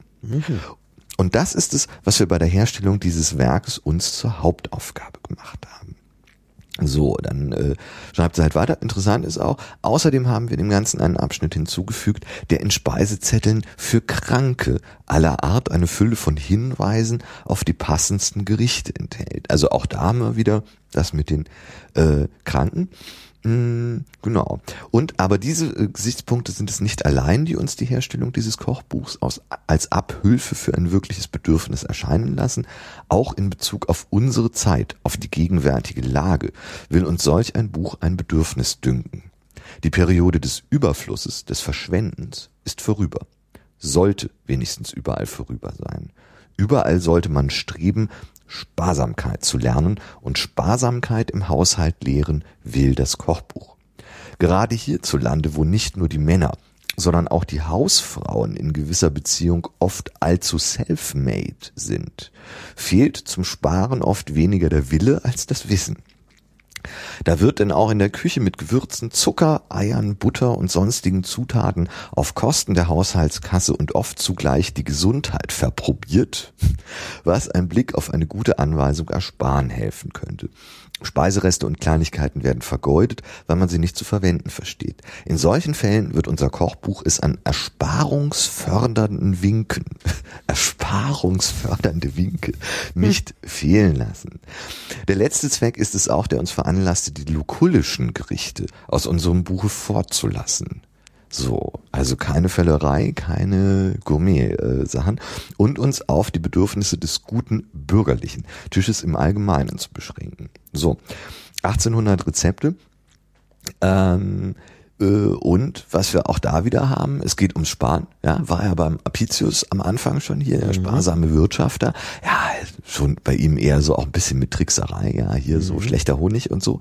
Aber hier jetzt auch, okay, die Zeit der die sieben fetten Jahre sind vorbei, jetzt ist hier Sparen angesagt und hier nicht mehr überall die Butter rein und äh, wir zeigen euch jetzt, wie das geht. Naja. Ja. Ja. Und da, so geht's dann auch gleich nämlich los. Äh, der erste Abschnitt ist dann auch gleich, wie man die verschiedenen Fette verwendet. Und ähm, da macht sie dann eben gleich auch ähm, Vorschläge, wie man, äh, durch was man Butter ersetzen kann. Weil Butter ist ja teuer.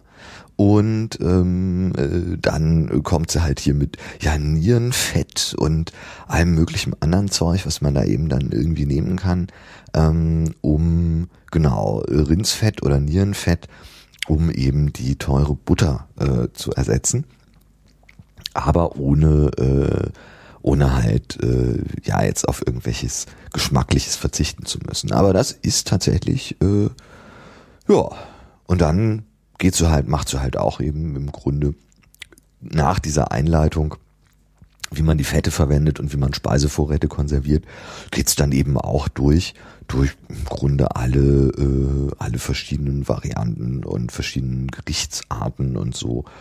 Ähm, ja, was dann daran wirklich spezifisch deutsch-amerikanisch ist, ist schwer zu sagen. Klar, okay, es sind halt teilweise die Zutaten, ähm, die dann eben irgendwie da sind, äh, Geflügel, was eben jetzt vielleicht ja Puter, Turkey halt und so, mhm. ähm, äh, was eben da dann äh, da gewesen ist und man eben dann auch haben konnte. Ähm, ansonsten jetzt aber auch nicht wirklich was Spektakuläres. Ja, Enten, ja gut, gibt's ja auch. Also, ähm, aber interessant eben äh, finde ich an der Stelle wieder dieses, ja, so auch ein Bezug, da habe ich dann auch gleich später noch was, ein Bezug so auf aktuelle die aktuelle Lage. Ich weiß jetzt gar nicht genau, was was war jetzt 1879 in den USA? Bürgerkrieg? Wieso musste man, ja, und dass man da dann sparen? Ja, gut, es ist plausibel, dass man mhm. sagt, okay, da ist gerade irgendwie Krieg, da müssen wir jetzt gucken, dass wir nicht so mhm. viel Butter essen. Ja. Ein bisschen sparen, ja. Mhm. Ja. Naja, die Frage, ja, ja, mhm. es gab ja viele Deutsche auch in den mhm. Südstaaten, mhm. äh, in Texas zum Beispiel. Und äh, das sieht man ja bis heute. Also Nordtexas ist ja, wirkt ja sehr, sehr deutsch. Und äh, ja, und klar, da ist natürlich mhm. dann äh, eine gewisse Not sicherlich entstanden. Mhm. Also gerade in der Bürgerkriegszeit. Mhm. Ja, also das ist und da äh, haben wir dann eben auch ein äh, haben wir dann eben auch ein Kochbuch, das mhm. äh, äh, dann auf die aktuelle Lage irgendwie mhm zielt. Und Gut, aber 79 war der Bürgerkrieg natürlich lange vorbei. Ja, äh, 65, genau. 65. Aber gut, ist dann natürlich in so Zeiten nach Kriegen, ja, ist gut, auch natürlich auch genau, immer, genau. immer kompliziert sein. Aber 65, ja, na gut. Müsste man jetzt halt nochmal irgendwie genauer gucken. Aber es scheint zumindest eine politische oder wirtschaftliche Situation gewesen zu sein, wo man sagt, okay, jetzt müssen wir mal hier ein bisschen mhm. äh, gucken, dass wir nicht so verschwenderisch mit unserer Butter und äh, ja, und man weiß ja nicht, wann sie es geschrieben umgehen. hat. Das mhm. ist jetzt 1879 mhm. erschienen. Mhm. weiß auch nicht, ob es die erste Auflage ist. Ja. Ähm, aber es kann natürlich sein, dass sie das schon äh, ja. äh, vorher verfasst hat. Ja. Also gerade in so einer Zeit, ähm, in der der es dann halt vielleicht ja. ein bisschen schwierig war. Und äh, ja, der Hinweis darauf, dass man hier so die sparsame Hausfrau oder dieses sparsame Gewirtschaftet, das hat man ja an sehr vielen Stellen. Also das kommt ja immer, mhm. ja. Ähm, äh, was noch vielleicht irgendwie bisschen strange ist, ich weiß auch nicht, ob ich es ausprobieren würde. Ähm, Eier. Also sie hat dann noch eine einen Abschnitt über die Konservierung von Dingen äh, und so. Mhm. Eier. Eier bleiben frisch, wenn man sie in einem steinernen Topfe mit dünnem Kalkwasser bedeckt in den Keller stellt. Doch müssen sie zugedeckt werden, um den Zutritt der Luft zu verhüten. Mhm. Es ist mhm. indessen hierbei eine Hauptbedingung, dass die Eier vollkommen frisch, also nicht angebrütet genommen werden. Monatelang nachher kann man dieselben noch zu Backwerk gebrauchen, dass sich das Weiße zu festem Schaume schlagen lässt. Auch kann man die ganz frischen Eier mit geschmolzenem Talg bestreichen und sie an einem kühlen Orte aufbewahren. September-Eier erhalten sich ohne weiteres den ganzen Winter durch im Keller. Hm. Ja.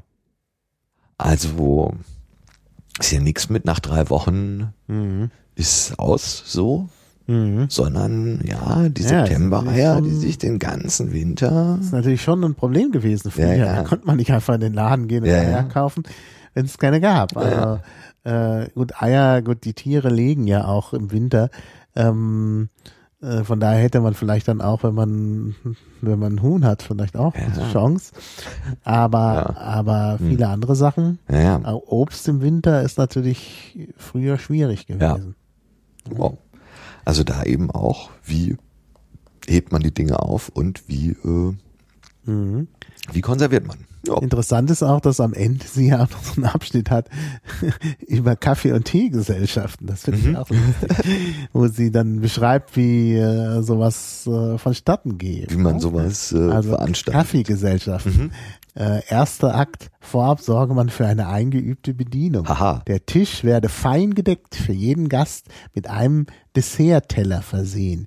Zucker und Sahne stelle man an verschiedenen Stellen auf feinen Tellern hin. Zur Verzierung des Tisches werde für hübsch gefüllte Blumenvasen gesorgt. Ja, schön. ja, also da ist dann wieder nichts mehr mit Sparsamkeit irgendwie. Naja. Das ist ja unfassbar. Mhm.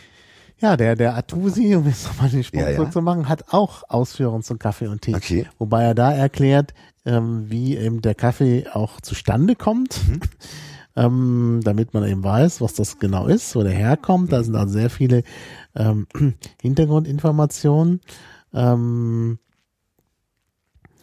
und äh, dann gibt es, gibt es also so Hinweise auch, La bontà del café mal si conosce senza provarlo.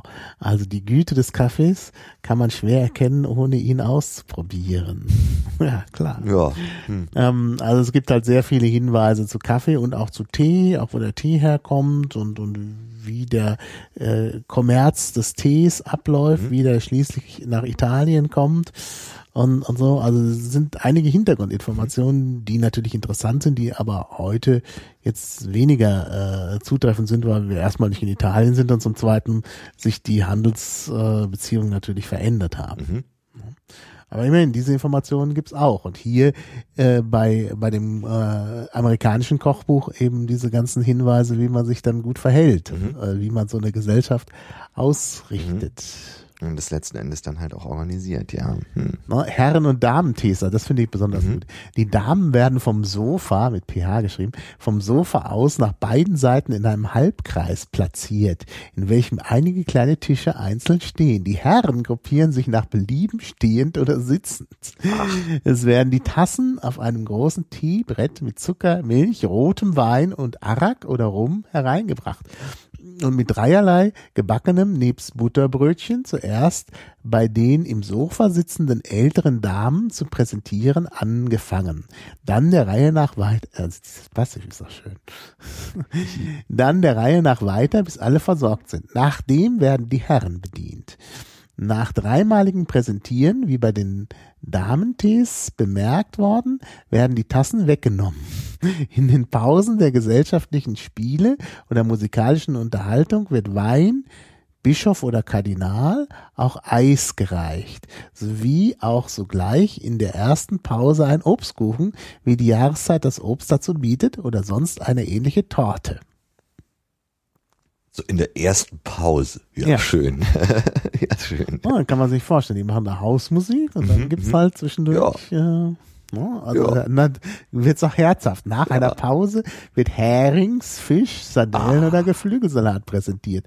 Dann eine zweite Creme oder auch Schneeballen und zuletzt Butterbrötchen mit guten Beilagen. Mhm. Tja, das war ja, dann schon für die gehobene Gesellschaft. Ja, ja, ja, ja. Ich habe hier auch sowas. Ähm, das scheint auch tatsächlich, ja, vielleicht ist es sogar ein bisschen ein eigenes Genre oder ein Subgenre. Der elegante, wohlservierte Kaffee- und Teetisch mit Abbildungen der Kaffee- und Teepflanze und mehrerer der neuesten Kaffee-Kochapparate.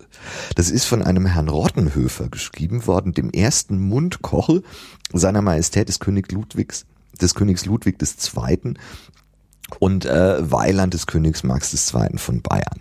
Also äh, wie heißt das äh, Kochbuch? Ähm, der elegante, wohl servierte Kaffee- und Teetisch. Aha. Ja.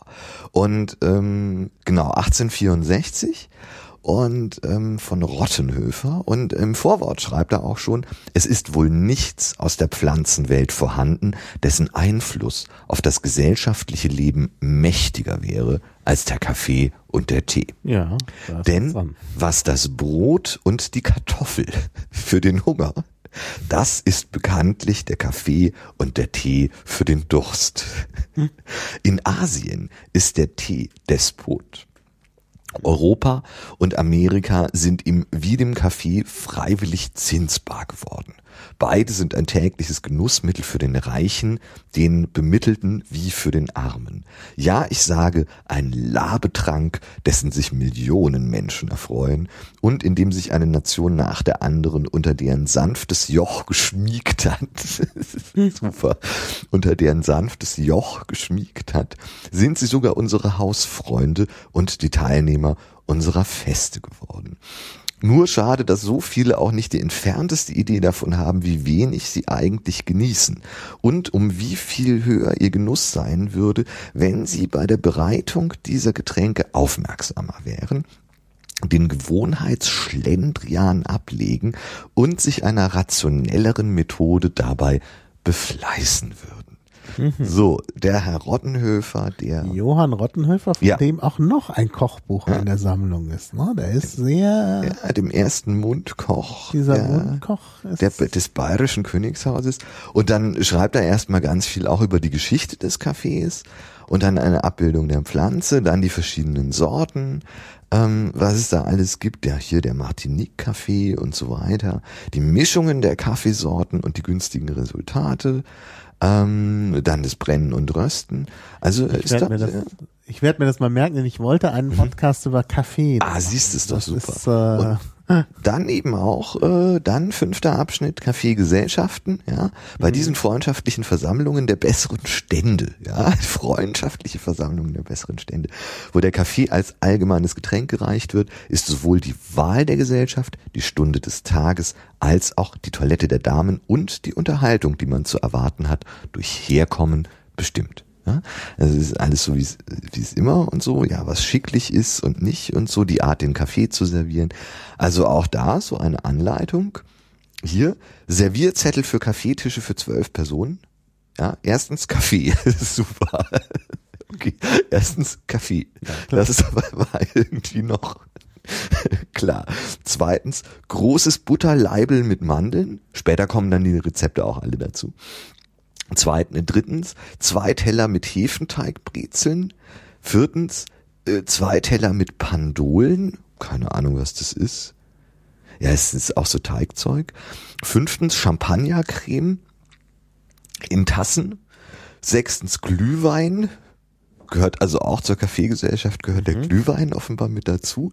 Siebtens, Brottorte und achtens, vier Teller Obst nach der Jahreszeit. Also damit ist man für eine äh, Kaffeegesellschaft für zwölf Personen gut gerüstet. Ähm, aber erstens Kaffee. Also das ist, ist klar. Ja. Genau. So, und das, da hat er dann noch verschiedene davon. Also, äh, ja, es ist, glaube ich, ganz witzig. Sowas könnte man eigentlich mal machen, oder? Ja, klar. Ich meine, das ist jetzt auch kein komisches Liquamenzeug oder so. Die Rezepte sind alle da. Das sind halt äh, hm. Mehlspeisen, Alliance, ja. Alliance de Neuchâtel, mhm. was auch immer das jetzt ist, aber klingt eigentlich ganz schmackhaft. Es fängt ja. mit, mit Zucker an, Eier, Orangen, Bordeaux, Vanille. Es ist halt so eine Art Weinschaumcreme ein bisschen oder so mhm. mit, mit Zucker und ja, so eine Weinschaumcreme. Ja. ja. Aber das könnte ja. man eigentlich mal machen, oder? Ja, die Frage ist, ob man wirklich alle Zutaten bekommt. Es gibt ja verschiedene, ja. Äh, auch Alkoholiker, die man heute nicht mehr so ja. konsumiert, die es gar nicht mehr gibt, beziehungsweise der Nachbau hat nicht, hat wenig mit dem Original zu tun. Ne? Ja, aber mal gucken. Also ich könnte mir schon vorstellen, dass man irgendwas davon, ja, Hefeteigschnecken, Russischcreme. Ja, das ist, das klingt schon alles gar nicht schlecht. Ja. Da haben wir aber was vor. Lass uns das mal im Auge behalten. Lass ja. uns mal so eine genau. Kaffeegesellschaft äh, ähm, äh, im Stil äh, der Mitte des 19. Jahrhunderts machen mit ja, den ganzen das kann man Gerichten. bestimmt gut machen. Das finde ich gar nicht schlecht. Ja. Ja, ja. Da müssen wir natürlich gucken, dass wir dann noch den richtigen Kaffee dazu Ja, finden. ja, ja, da hat er ja aber auch ganz genau ja, da hat er die ja, Mischungen und so. Ja, ja. Und so. Ja. Die muss man gut. dann auch noch bekommen. Wir haben einen Plan. ja, ich wollte ja auch immer mal einen äh, Videoabend machen mit dem Film äh, The Queen. Mm. Und dazu, mhm. dazu wollte ich halt das Lieblingsgetränk der Königin äh, reichen, nämlich ähm, äh, Gin mit Dubonnet. Mit Dubonnet, genau. Ich habe inzwischen Gin äh, gefunden, der wirklich ja. satisfaktionsfähig ist. Mir hat ja Gin nie geschmeckt, aber ja.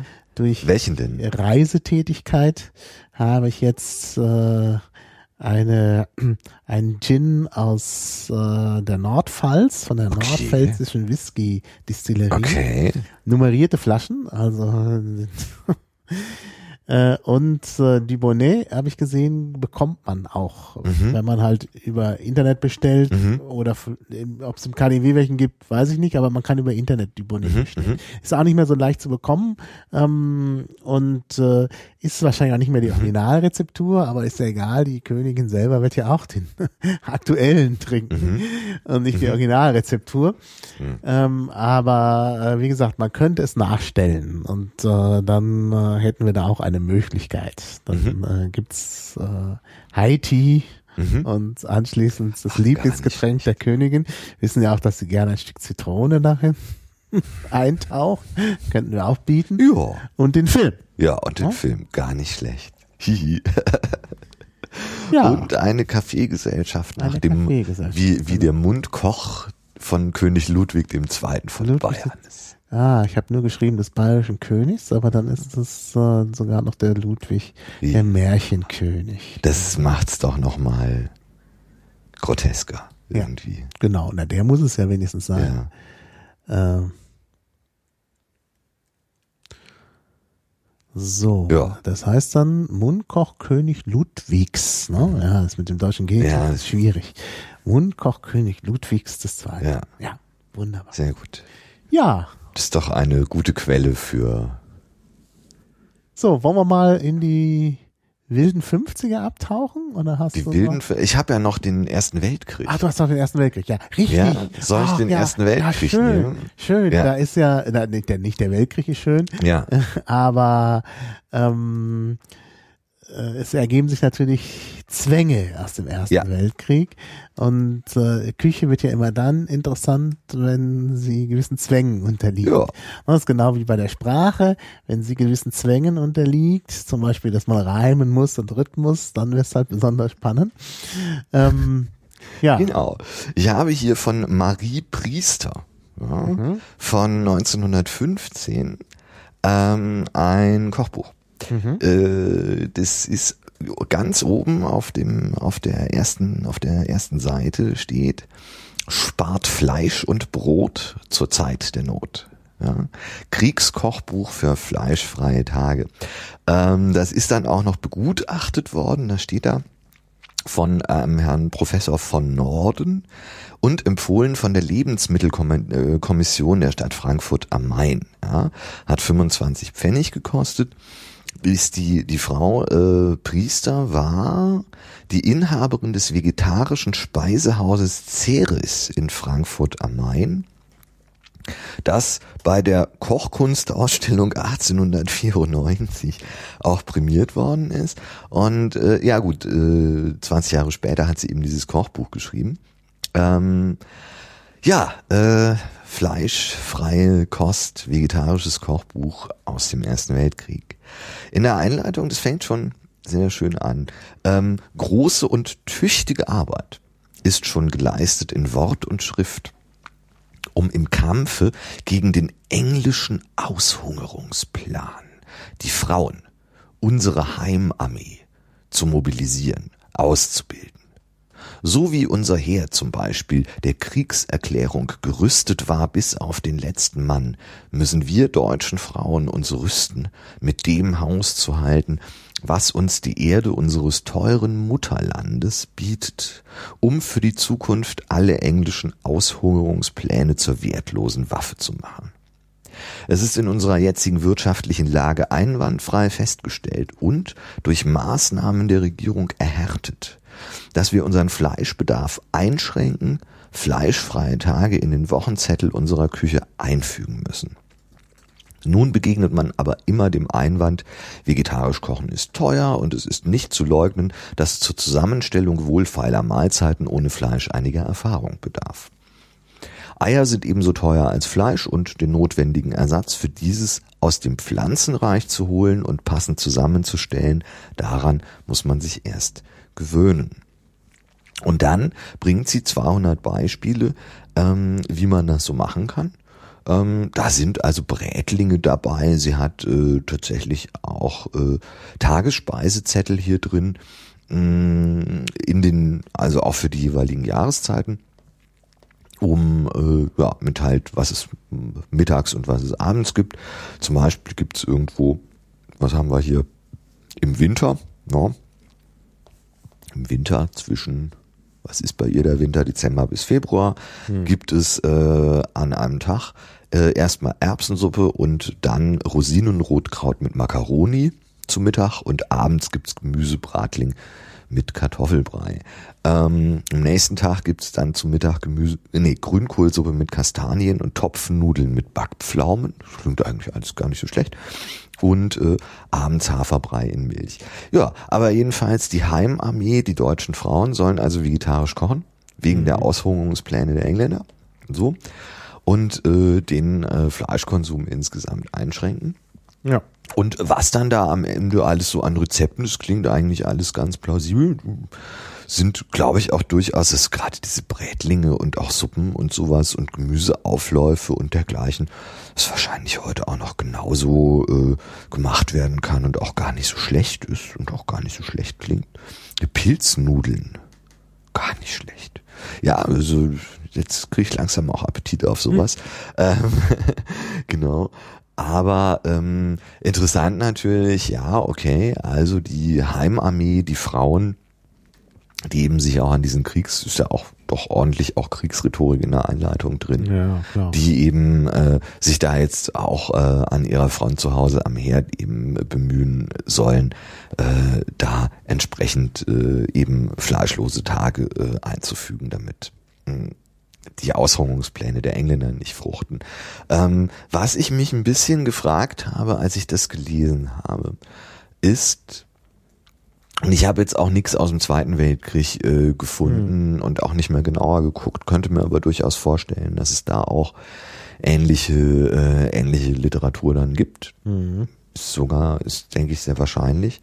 Ob diese ja doch relativ krasse Abneigung. Also ich meine, wir haben es bei dem Veggie Day äh, gesehen, äh, letztes Jahr so in der politischen Diskussion, als irgendwie der Vorschlag gemacht wurde, ein mhm. äh, vegetarischer Tag äh, in der Woche in öffentlichen Kantinen und so, was da für eine Häme auch über die Grünen ausgegossen worden mhm. ist und zu welchen krassen Reaktionen das auch immer führt. Ja, die wollen uns mein, die wollen mir meinen Schnitzel verbieten und was mhm. da für ein Gezeter immer kommt und so. Ähm, alleine nur die Vorstellung, ähm, äh, man könne ein, es könne einen irgendjemand dazu zwingen, jetzt ein vegetarisches Gericht zu verzehren und man müsse jetzt irgendwie einen Tag auf das Fleisch verzichten und so. Ob das was damit zu tun hat? Ob es was damit zu tun hat? Ich meine, solche Sachen brennen sich ja oft länger ein als jetzt nur eine mhm. Generation oder so. Ähm, ob es was damit zu tun hat, dass es so konnotiert ist mit der Kriegszeit. Hm. So, äh, wir haben jetzt nix und wir müssen jetzt irgendwie sparen und deswegen äh, gibt's jetzt nur Gemüsebratlinge und äh, äh, äh, Kartoffeln und so. Hm. Und ähm, äh, naja. diese Abneigung gegen diese Art, also gegen fleischloses, gegen hm. vegetarisches Essen, ähm, und ich muss sagen, ich meine, das, das sind ja alles keine unappetitlichen Gerichte. Mhm. Ja, was ist jetzt mhm. hier gegen eine, gegen äh, äh, eine Grünkohlsuppe mit mit Dings oder hier Reissuppe mit Sellerie, naja, gut, müsste ich jetzt nicht unbedingt haben, aber mh, hm, da sind ja sehr viele schmackhafte Dinge dabei, die ich sofort essen würde, wenn sie jetzt mhm. irgendwo, wenn sie mir jetzt irgendwo äh, gereicht würden, ja, ähm, mit großem Behagen. Macaroni, Tomatensuppe, oh ja, würde ich jetzt auch nehmen. So, ja. aber ähm, so, ähm, also dass dass diese Abneigung oder diese krassen Reaktionen, diese diese hochemotionalen Reaktionen, mhm. die dann ja auch immer passieren, die ja in keiner Weise rational mhm. eigentlich zu erklären sind. Mhm. So, ja, also es ist ja, ja nicht, es ist jetzt also es gäbe kulinarische Dinge, wo man sagen würde, okay, da würde jetzt mhm.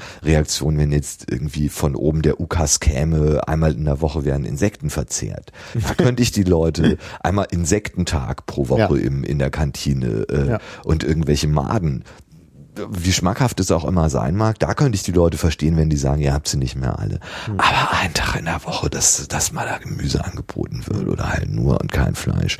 Ja, das ist, das ist nicht, nicht mit, das, das hm. Ja, da könnten solche Ängste drinstecken. Ja. Ich meine, gut, meine Mutter ist ja nun äh, Kind gewesen, mhm. äh, also während des Krieges. Mhm. Die wird das und war ja sowieso dann äh, nicht, äh, also war in Prag, wo das dann sicherlich auch nochmal anders äh, alles abgelaufen ist. Ähm, aber auch bei ihr ist es so, dass sie auch der Meinung ist, wenn nicht irgendwie Fleisch dabei ist, ist das äh, mhm äh, nicht so das Richtige. Mhm. Ne? Und äh, ich denke, bei meinen Großeltern war das noch ausgeprägt. Mhm. Ich merke es ja bis heute, es ist sicherlich auch eine regionale Geschichte, aber wenn ich irgendwie in, in Franken unterwegs bin, ist es auch so, dass in manchen Restaurants ganz schwierig ist, mhm. was Vegetarisches zu bekommen. Mhm. Und wenn es was Vegetarisches gibt, dann ist das meist so, ja, dann ist das halt vielleicht ein Kaiserschmarrn mhm. und ähm, Gut, und was man oft kriegt, sind halt sowas wie Kässpätzle oder, oder Kässpätzle, so. genau. Ja, ja. Da ist das auch eine sehr, ja. sehr kleine Auswahl ja. nur. Ja. Und äh, also ich habe es jetzt gerade, ich bin nächste Woche da bei, einer Organ bei der Organisation einer Tagung auch dabei und wir müssen da mittags ins Restaurant gehen, das muss auch alles schnell gehen und dann habe ich mit dem Restaurant ausgemacht, dass äh, wir da irgendwie so eine kleine Zahl von Gerichten auswählen, mhm. äh, die dann die Leute schon vormittags mhm. ankreuzen können. Damit die das schon damit alles das schon alles vorbereitet ist. Mhm. Und bei der Auswahl der Gerichte habe ich dann festgestellt, ja, es gibt irgendwie ganz wenig mhm. äh, äh, vegetarische. Die habe ich natürlich alle angekreuzt, weil ich mir mhm. gedacht habe, wenn da einer oder zwei dabei sind, die jetzt kein Fleisch essen wollen, die müssen ja auch was haben. Die müssen auch da was muss essen. Mehr ja, ja. als ein Gericht ja, dabei sein. Da kann man ja, nicht nur Kässpätzle anbieten. Das ist, äh, ähm, es mag ja Leute geben, die keinen Käse essen. Äh, also, aber das war schon unheimlich schwer. Ne, während Fleischgerichte, da hätte ich also wirklich aus den Vollen. Ja, ja, da ist die, da ist die Auswahl ja immer, äh, immer irgendwie. Und am Ende habe ich es halt so gemacht, ja. dass ich praktisch alles Vegetarische angekreuzt mhm. habe und dann eben bei der Vorauswahl und dann eben so die deftigen Sachen, weil ich dachte, mhm. muss auch dabei sein, mhm. muss ja eine lokale Spezialität, muss ja mhm. wenigstens dabei sein. Und dann blieb halt noch eine Schnitzel und dann oh. war das Kontingent ausgeschöpft. Äh, also ich bin nicht sehr glücklich über das ja, Ergebnis. Ne? Aber gut, so ist das halt. Ja. Ja, aber dass vielleicht tatsächlich eben diese, zumindest ein Teil dieser, dieser, dieser krassen Ablehnung halt so auf diesen Dingen auch basiert. Ja, die spielen mit Sicherheit eine ja, Rolle. Ja. Das kann ich mir gut vorstellen. Das ist also wirklich plausibel. Ja. Und äh, ja, dann, ja. Dann eben wieder, naja, die Zeit der Fülle. Die Zeit der Fülle. Ja. Genau. Ja. Ja, dann haben wir den Krieg. Den, halt. Genau. Also und jetzt die 50er. Und jetzt die 50er. Das ist auch, man, man sieht es, wir haben hier zwei äh, ja. Kochbücher aus den 50er Jahren, die, man, man sieht es den Umschlägen auch ja, an. Man sieht ja, ich werde es nachher äh, auch fotografieren, ja. damit wir es dann bei den Shows ja. Also es ist, naja, es liegt halt daran, dass Fotos noch sehr teuer waren mm. in der Zeit. Ähm, und dann hat man halt Zeichnungen ja. genommen. Und halt in so einem ganz bestimmten Stil auch. Ja, ja. Ich habe ja noch was Groteskes als Schmankerl zum Schluss, was nicht um, es hat auch mit Kochen natürlich zu tun, weil es um Kochgerätschaften geht, auch aus dieser Zeit, die Hausgehilfin Elektrizität. Mhm. Ah ja. Da muss ich äh, dann auch bisschen noch. Aber ja, ich habe genau. ja auch was Groteskes hier. Ja, du hast auch noch. Über, ja, stimmt. Kochen hinausgeht. Ja, ja. Also da habe ich auch schon schöne Zitate. Ähm, also das ist schon nicht uninteressant. Also es kommen ja. da noch äh, Highlights. Also ja. die Hörer brauchen also nicht abzuschalten. Ja, es kommt noch was. Es kommt noch, es kommt noch Groteskes. Genau. Mhm. Ja. Ja, womit fangen wir an? Äh, ja, wir können mhm. gerne äh, also dieses äh, Kochbuch, also Kochen leicht gemacht aus mhm. den 50ern, ich glaube mhm. 1950 ist das, mhm. ist ähm, nee, 56. Mhm. Ähm, ist, äh, also erfüllt schon vom Umschlag, wir werden das ja dann hinterher äh, auch dabei haben, so alle Vorurteile. Äh, wir sehen da eine Familie äh, im Hintergrund und äh, äh, der, der Vater sozusagen sitzt da mit Anzug am mhm. äh, Familientisch, was ja auch seltsam ist. Und äh, ja, die Mutter mit der Schürze oder die, die Hausfrau mit der Schürze, die dann auch nochmal groß zu sehen ist, auf dem Umschlag bedient. Mhm. Ja, und dann, also es ist ganz klar, wer hier kocht, es ist halt äh, Mhm. die Frau. Und äh, ja, also es ist ein ganz klares Rollenverständnis Mhm. da drin. Ähm, und das kommt auch immer in der in, in, in den Texten äh, zu, zum Vorschein. Also gleich in der An, äh, Einleitung heißt es, also der Untertitel der Einleitung lautet, bitte lesen Sie zuerst einmal das in Ruhe durch. Ja, und jetzt geht's los. Es ist der Wunsch jeder Hausfrau, nach allen Regeln der Kunst zu kochen. Doch genügt es hierbei nicht, das Kochbuch aufzuschlagen und die Gerichte haargenau nach den Rezepten herzustellen. Eine Kunst, wie es das Kochen wirklich ist, will mit viel Verstand, Liebe und Geduld geübt werden. Wie in der Hauswirtschaft überhaupt steht auch beim Kochen die Überlegung an erster Stelle. Es gilt vor allem, die Familie zu sättigen, aber nicht durch Überladen des Magens mit großen Mengen von Speisen, sondern so, dass die Gesundheit erhalten und gefördert wird. Die Hausfrau, die einmal für einen Kranken zu kochen hatte, weiß, wie viel zusätzliche Zeit und Nachdenken hierzu nötig sind. Daher haben wir uns auch in dem Abschnitt Diätküche bemüht, durch eine Anzahl von Rezepten für bestimmte Krankheitsarten diese schwierige Aufgabe zu erleichtern. Die Hausfrau muss also so kochen, dass Krankheiten möglichst vorgebeugt wird. Ne, Das hatten wir schon bei Artusi. Und darum wird sie bei der Planung ihres täglichen Speisezettels vor allem die körperliche Verfassung und das Alter der zu beköstigenden Familienmitgliedern bedenken. Erwachsene können stark gewürzte und eierreiche Speisen leichter vertragen als Kinder. Wie sie beiden gerecht werden, muss sie stets für Ausgleichsgerichte bei den Mahlzeiten sorgen, die in Form von Gemüsen, äh, von Gemüse, Salaten oder Obst gereicht werden. Ein Pudding zum Nachtisch, der sich ja leicht bereiten lässt, ist, besonders wenn kleinere Kinder an der Mahlzeit teilnehmen, ein vollwertiges Ausgleichsgericht. Darum sollte die Hausfrau für Kinder möglichst oft einen entsprechenden Nachtisch bereiten, nicht nur für die Sonntagsmahlzeit.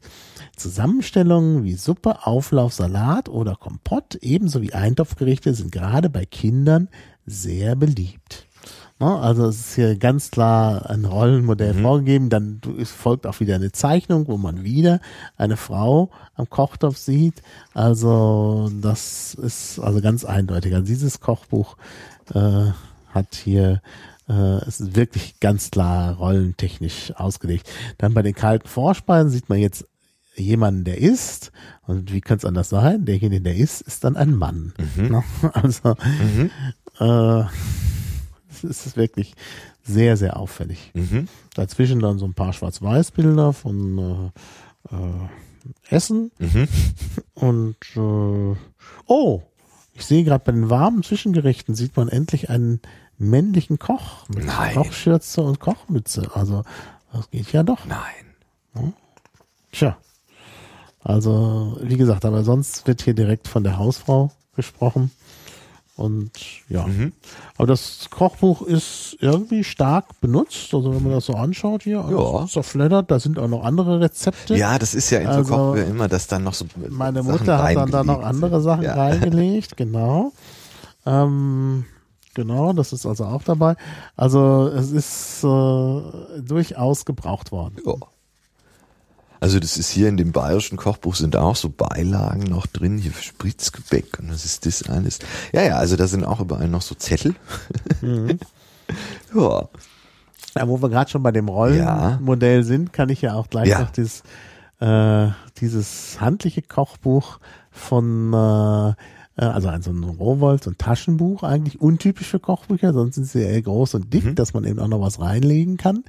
Ähm, aber ich habe eben hier auch noch das äh, Kochbuch für geplagte Mütter, Mhm. so heißt es, von Sibylle Gräfin Schönfeld. Ach was.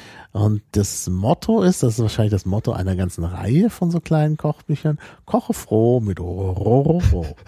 Koche froh mit roh, roh, roh. Sehr schön. Ah, es gibt noch einen Untertitel, ah, das habe ich Nein. vorhin gar nicht gesehen. Das Das. Kochbuch für geplagte Mütter hat noch den Untertitel Suppenkasper Teenager Kindergeburtstag. Oh Gott. Das sind natürlich wirklich Herausforderungen. Ja, Wär- okay, ja. Wäre ich auch geplant. Ja, gut, aber wie gesagt, die geplagten Mütter, also auch da ist ein ganz klares ähm, Rollen äh, Bild drin. Und das ist auch in der Einheit oder gleich am Anfang deutlich, ist schon nicht mehr die Einheit, dann geht's gleich weiter. Mhm. Hier gibt es einen Abschnitt, praktisch so das erste Kapitel, über das Kochen. Und ähm, da heißt es so schön, also ich greife mal eine Textstelle aus, Kindern behagt das gut gekochte Essen auch indirekt. Sie nehmen alle Eindrücke stärker auf. Sie haben deshalb eine ausgesprochene Vorliebe für lecker angerichtetes Essen und futtern davon begeistert und viel. Missfarben zerkochtes dagegen lähmt über den Sinneseindruck ihren Appetit. Kinder riechen auch den Duft vom Essen gern. Das lässt ihnen wortwörtlich das Wasser im Munde zusammenlaufen. Und damit wird die Produktion von Magensäften angeregt. Ach.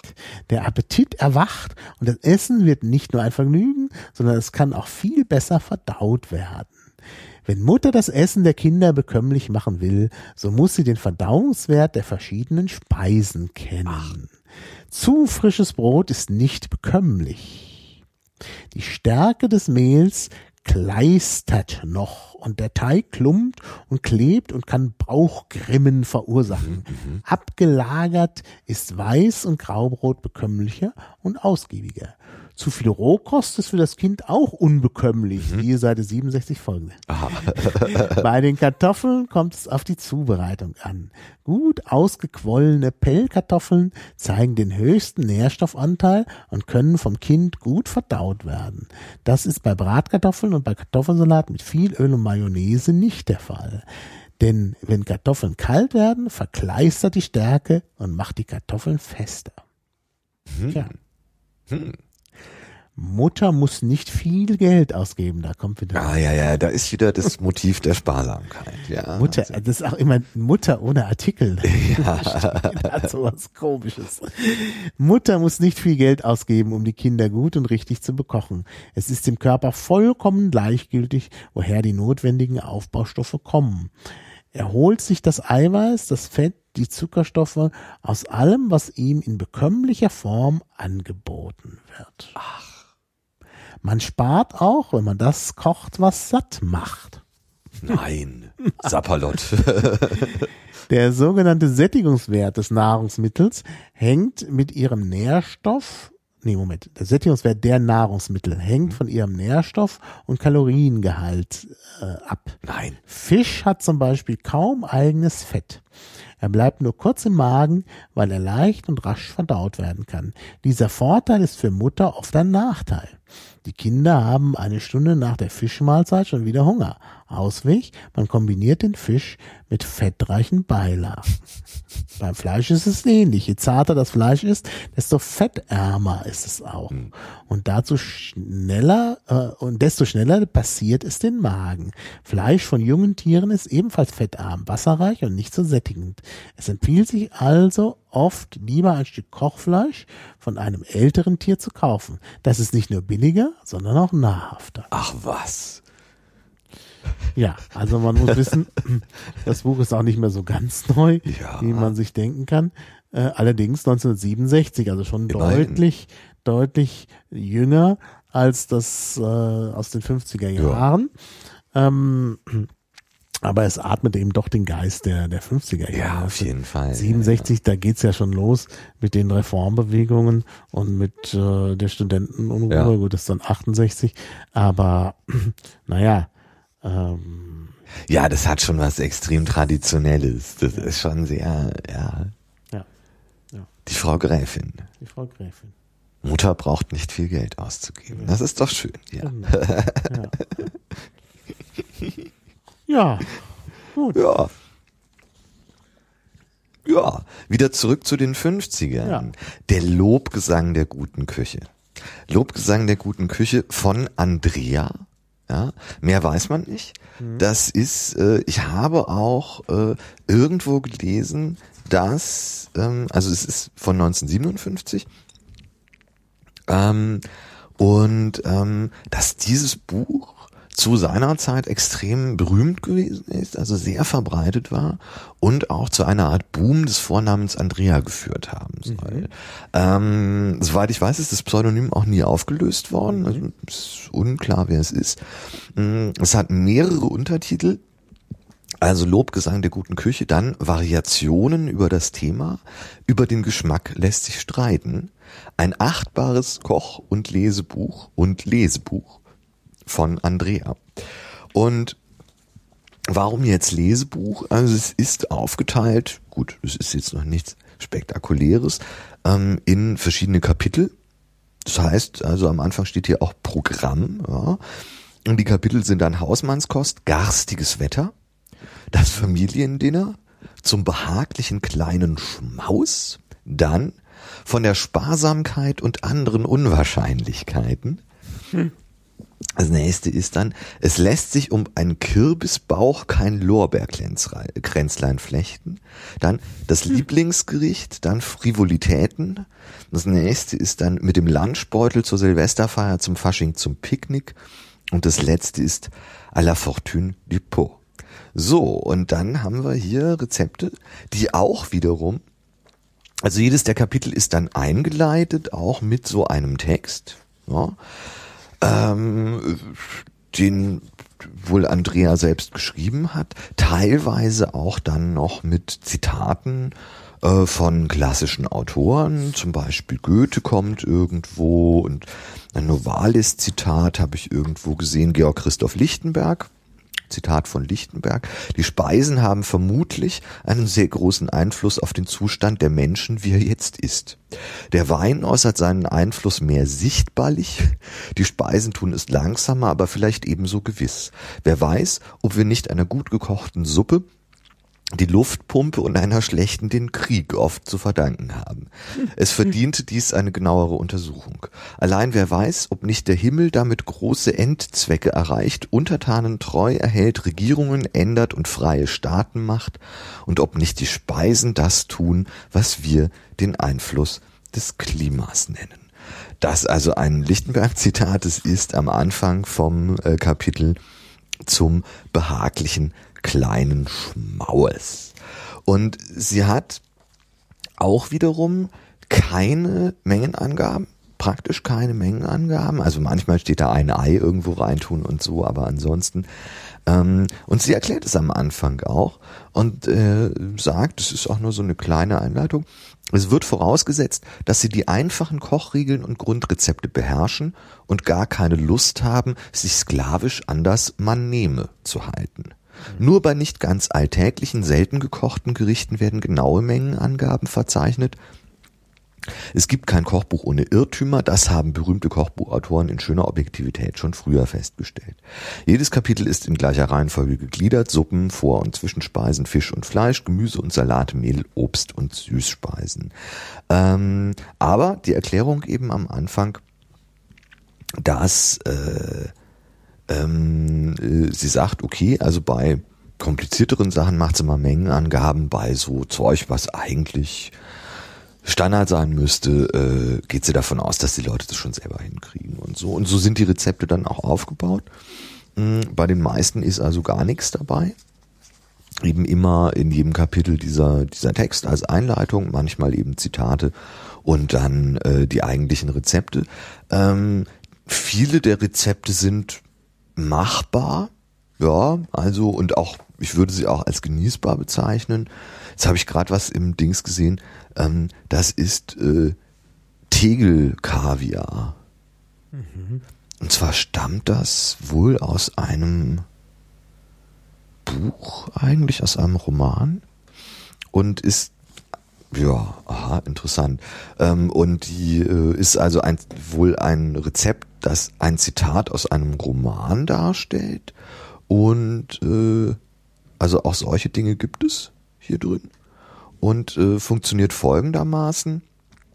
Ähm, Sie nehmen, verehrte Frau, auf zwölf Ölsardinen feinster Marke, vier Sardellen, zerhacken alles sehr fein, mischen es mit etwas Sardinenöl und einigen Kapern und der Tegel Kaviar ist fertig. Sie sehen, einfach, wie alle wirklich großen Erfindungen. Hm. Ähm, und stammt wohl aus einer Novelle oder Erzählung von ähm, Heinrich Seidel. Mhm. Ist ein deutscher mir bisher nicht aus Leberecht Hühnchen. Das sagt mir irgendwas, das habe ich schon mal irgendwo gehört. Ähm, aber wie auch immer. Leberecht Hühnchen? Das sagt mir irgendwas. Ich weiß nicht warum, egal. Ähm, genau, aber Heinrich Seidel war mir jetzt so auch gut gestorben in Großlichterfelde. Ähm, war wohl auch hier tätig, war auch Ingenieur und hat ja, und hat geschrieben. So, also jedenfalls der Tigelkaviar, das als Zitat aus Leberecht Hühnchen. Und ja, okay, das kann man schon mal machen. Ich müsste jetzt nicht haben, aber äh, ist okay. Das komischste Rezept ähm, in dem Buch, was ich jetzt, also ich würde es nicht wollen, ist Gehirn mit Remoulade. Mhm. Gehirn mit Remoulade. Okay. Das vorbereitete und gekochte Gehirn, also damit hält sie sich gar nicht auf. Das wird halt vorbereitet und gekocht. Das vorbereitete und gekochte Gehirn muss abtropfen und wird auf passender flacher Schüssel warm gehalten. Die Remoulade bereiten wir aus Eigelb, die wir auf kleiner Flamme kräftig rühren, ehe wir nach und nach sehr guten Essig zugeben unter weiterem Rühren setzen wir Olivenöl zu, etwa einen Achtel Liter, etwas Salz, hier eine Prise weißen Pfeffer und Muskat. In das völlig glatte Gemisch fällt nun unter starkem Rühren und Schlagen tropfenweise heißes Wasser, bis die Soße gleichmäßig glatt und schaumig ist. Zum Schluss fein geriebenen Knoblauch oder Zwiebeln, äh, gehackte Gewürzgurke, Petersilie und Kapern unterziehen. Auch Sardelle ist beliebt, sollte aber besser nur in kalter Remoulade Verwendung finden, heiß auftragen. Das ist das ganze Rezept. Also man hat ein, das Gehirn wird halt irgendwie gekocht, ja, hm? und warm gehalten. Dann wird recht aufwendig Remouladensoße frisch zubereitet und das Ganze trägt man dann heiß auf. Also die Remouladensoße würde ich jederzeit nehmen. Aber das Gehirn dazu muss jetzt echt nicht unbedingt sein. Gut, aber das ist jedenfalls der Lobgesang der guten Küche ist eigentlich ein ganz lustiges Ding. Und halt so ein, so ein bisschen sowas, was wir noch, noch nicht wirklich hatten, ähm, so eine Art auch Lesebuch eben. Mhm. Also eben keine Rezeptsammlung, wo man sagt, okay, man steht in der Küche und macht jetzt irgendwas da draus, sondern, und klar, okay, Einleitungen hat man immer, aber äh, äh, eben das ist so eine andere Form mit halt Geschichten, Klassikerzitaten, irgendwelchen Erzählungen am Anfang. Ähm, hm. also Leberecht Hühnchen ist eine Prosa-Idylle von Heinrich Seidel. Ja. Ich kann den Anfang kurz vorlesen. Ja, ich bitte bei Projekt Gutenberg aus dem 19. Wenn wir schon dabei sind. Ja. Leberecht Hühnchen. Ich hatte zufällig erfahren, dass mein guter Freund und Studiengenosse Leberecht Hühnchen schon seit einiger Zeit in Berlin ansässig sei mhm. und in einer der großen Maschinenfabriken vor dem Oranienburger Tor eine Stellung einnehme. Wie das wohl zu geschehen pflegt, ein anfangs lebhafter Briefwechsel war allmählich eingeschlafen und schließlich hatten wir uns ganz aus den Augen verloren. Das letzte Lebenszeichen war die Anzeige seiner Verheiratung gewesen, die vor etwa sieben Jahren in einer kleinen westfälischen Stadt erfolgt war. Mit dem Namen des Freundes war die Erinnerung an eine heitere Studienzeit auf das engste verknüpft und ich beschloss sofort, ihn aufzusuchen, um den vortrefflichen Menschen wiederzusehen, und die Erinnerung an die gute alte Zeit aufzufrischen. Oh. ja, ich kann auch schon mal, es, es wird noch Protest. ja, bitte. Ich werde nicht dieses ganze, ja, viele Kapitel. Nicht die ganze Idylle. Nicht die ganze aber Leberecht Hühnchen. Leberecht Hühnchen gehörte zu den Bevorzugten, denen eine gütige Fee das beste Geschenk, die Kunst glücklich zu sein, auf die Wiege legte. Er besaß die Gabe, aus allen Blumen, selbst aus den giftigen Honig zu saugen. Ich erinnere mich nicht, dass ich ihn länger als fünf Minuten lang verstimmt gesehen hätte. Dann brach der unverwüstliche Sonnenschein seines Innern siegreich wieder hervor, und er wusste auch die schlimmste Sache so zu drehen und zu wenden, dass ein Rosenschimmer von ihr ausging. Er hatte in Hannover, wo wir zusammen das Polytechnikum besuchten, eine ganz geringe Unterstützung von Hause und erwarb sich das Notdürftige durch schlecht bezahlte Privatstunden. Dabei schloss er sich aber von keiner studentischen Zusammenkunft aus und, was für mich das Rätselhafteste war, er hatte fast immer Geld, so dass er anderen etwas zu borgen vermochte. Ach, Leberecht Hühnchen. also muss ich dann mal lesen. Ein, ja, der Stil ist schon sehr blumig. Ja, aber ganz, ganz lustig eigentlich. Ja. Gar nicht schlecht. Klar. Oh. Klar, wieder was äh, ja. entdeckt. Lebrecht Hühnchen. Eine Prosa-Idylle. Ich meine, auch das Genre, das Genre der Prosa-Idylle ist natürlich, äh, ja. Ja. Prosa-Idylle. Wunderbar. Ja. Also mit Kochbüchern bin ich jetzt am Ende. Ich habe noch was Groteskes. Ja. Ähm, was auch mit, äh, mit, mit Zubereitung von Speisen im weitesten Sinne zu tun hat. Ähm, und was ich auch sehr empfehlen kann, wenn man das mal irgendwo findet oder so, das äh, auch mal anzugucken. Ähm, weil es wirklich wahnsinnig grotesk ist. Es heißt Hausgehilfin Elektrizität. Mhm. Stammt auch aus den 50er Jahren das Copyright, das hier drin steht, ist 1958. Es scheint sich, es ist ein bisschen unklar, äh, woher das kommt, um ein von Siemens gesponsertes Buch zu handeln, mhm. weil die Abbildungen alle, der Bildnachweis sind alles Abbildungen von Siemens. Also es sind, ähm, es sind Schwarz-Weiß-Fotos ja, da drin. Ähm, und letztendlich ist der Zweck dieses Buches den, ähm, also ich kann mal, dir mal ein Bild zeigen hier, das ist also eine Hausfrau der 50er Jahre beim Staubsaugen. Ja. Und der Zweck. Staubsaugermädchen. Ja, genau. Der Zweck dieses Buchs war offensichtlich, der deutschen Hausfrau der 50er Jahre zu erklären, warum Elektrogeräte ganz toll sind. Und wie das alles funktioniert. Also man wollte die Leute damit offensichtlich dazu motivieren, ähm, verschiedenste Elektrogeräte zu kaufen, die dann mhm. hier auch alle beschrieben sind. Den Staubsauger hatten wir gerade. Hier ist ein Tauchsieder. Was auch sehr schön ist, ist ähm, äh, am Anfang so eine Aufrechnung. Ja, da haben wir jetzt auch wieder Kalorien, hatten wir vorher auch schon. So, ähm, wo tatsächlich aufgerechnet wird, was eine Hausgehilfin im mhm. Monat kostet und was alle diese Elektrogeräte im Monat kosten. So. Und gerechnet, ist günstiger. und gerechnet wird das Ganze dann also so, der menschliche Körper ist ein ziemlich teurer Motor, wenn es darum geht, Lebensmittel in Arbeitsenergie umzuwandeln. Hm. Siehst du? Es wurde gemessen, dass der Mensch für 60 Pfennig Nahrungsmittel zu sich nehmen muss, wenn er 1000 Kalorien Arbeit leisten will. Hm. Beim elektrischen Strom kosten 1000 Kalorien nur 12 Pfennig. Mhm. Die menschliche Arbeit kostet also mindestens fünfmal so viel wie die elektrische Arbeitskraft. Daher ist selbst unsere eigene unbezahlte Arbeitsleistung kostspieliger, als wir Hausfrauen, wir Hausfrauen es uns klar machen. Und dann rechnet sie also auf. Man sieht ja auch, hier ist eine Zeichnung von so einer Hausgehilfe, die gerade Wurstbrote isst. Also damit ist es dann auch illustriert. Ja, die ist, also die sitzt da am äh, Tisch, trinkt Kaffee und isst Wurstbrote und damit ist dann eben hier so klar, okay, der Mensch muss essen. So, und dann wird also aufgerechnet, Hausgehilfin im Monat kostet 100 D-Mark Lohn, mhm. 30 äh, D-Mark äh, soziale Abgaben, 90 Verpflegung, ja, 40 äh, Zimmer Licht und Heizung, so, und 40 Geschenke, Wäsche und sonstige Kosten insgesamt im Monat, also 300 mhm. Mark im Jahr 3600. Und dann nochmal eine Aufrechnung, was die Elektrogeräte äh, so kosten. Hier der Elektroherd, ja, sind wir, ähm, mit in moderner Ausführung mit automatischer Temperaturregelung für Kochplatte und Backofen kostet 470 Mark.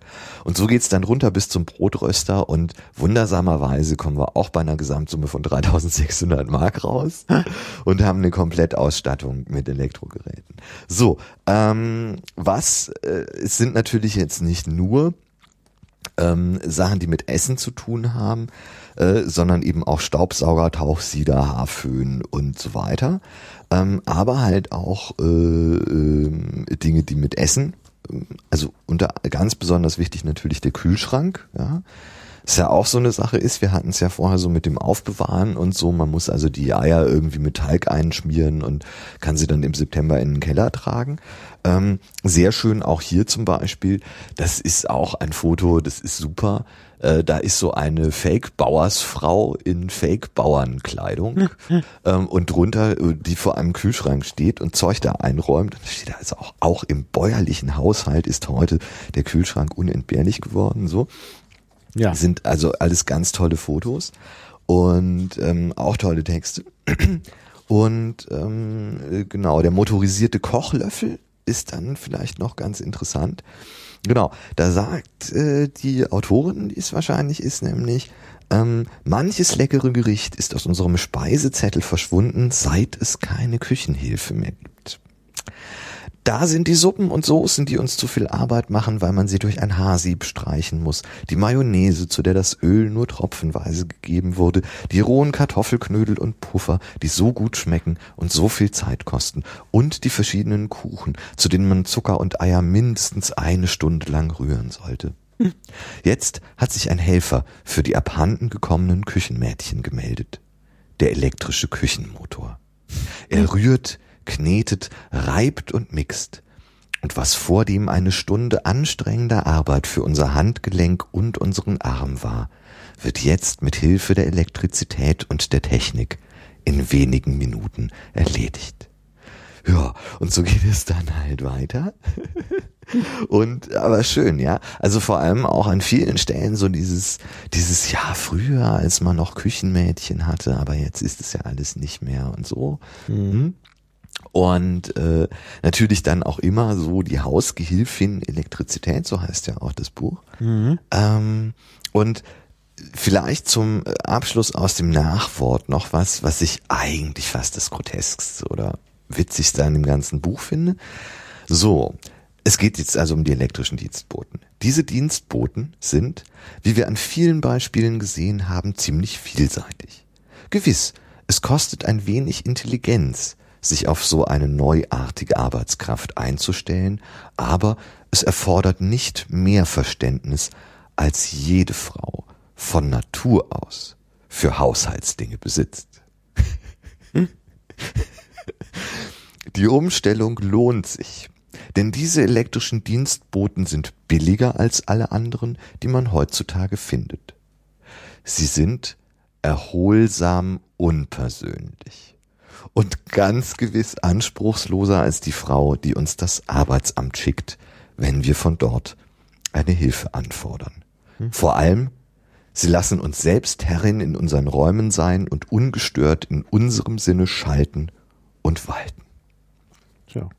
Aber schön, oder? Die Frauen, die von Natur aus ein Verständnis für Haushaltsdinge besitzen und vor allem dieses erholsam unpersönlich. Elektrogeräte, Maha, ich sag's dir, Elektrogeräte sind so erholsam unpersönlich. Ja. genau, da ja. ist dran. Ja. Erholsam unpersönlich. Ja, ja ich kann das schon. Ein schönes, ein schönes Schlusswort ja. irgendwie. No, wir arbeiten ja auch so mit erholsam unpersönlichen ja, Computern und erholsam unpersönlichen Elektrogeräten. Ja, so ist das. Ja. Ja. Also ich habe nichts mehr. Sehr schön. Ich habe auch nichts mehr. Also vielen Dank. Ja. Das äh, war doch sehr unterhaltsam und ja. nochmal ein etwas außergewöhnliches Thema. Ja. Und, äh, und wir ja. haben einen Plan.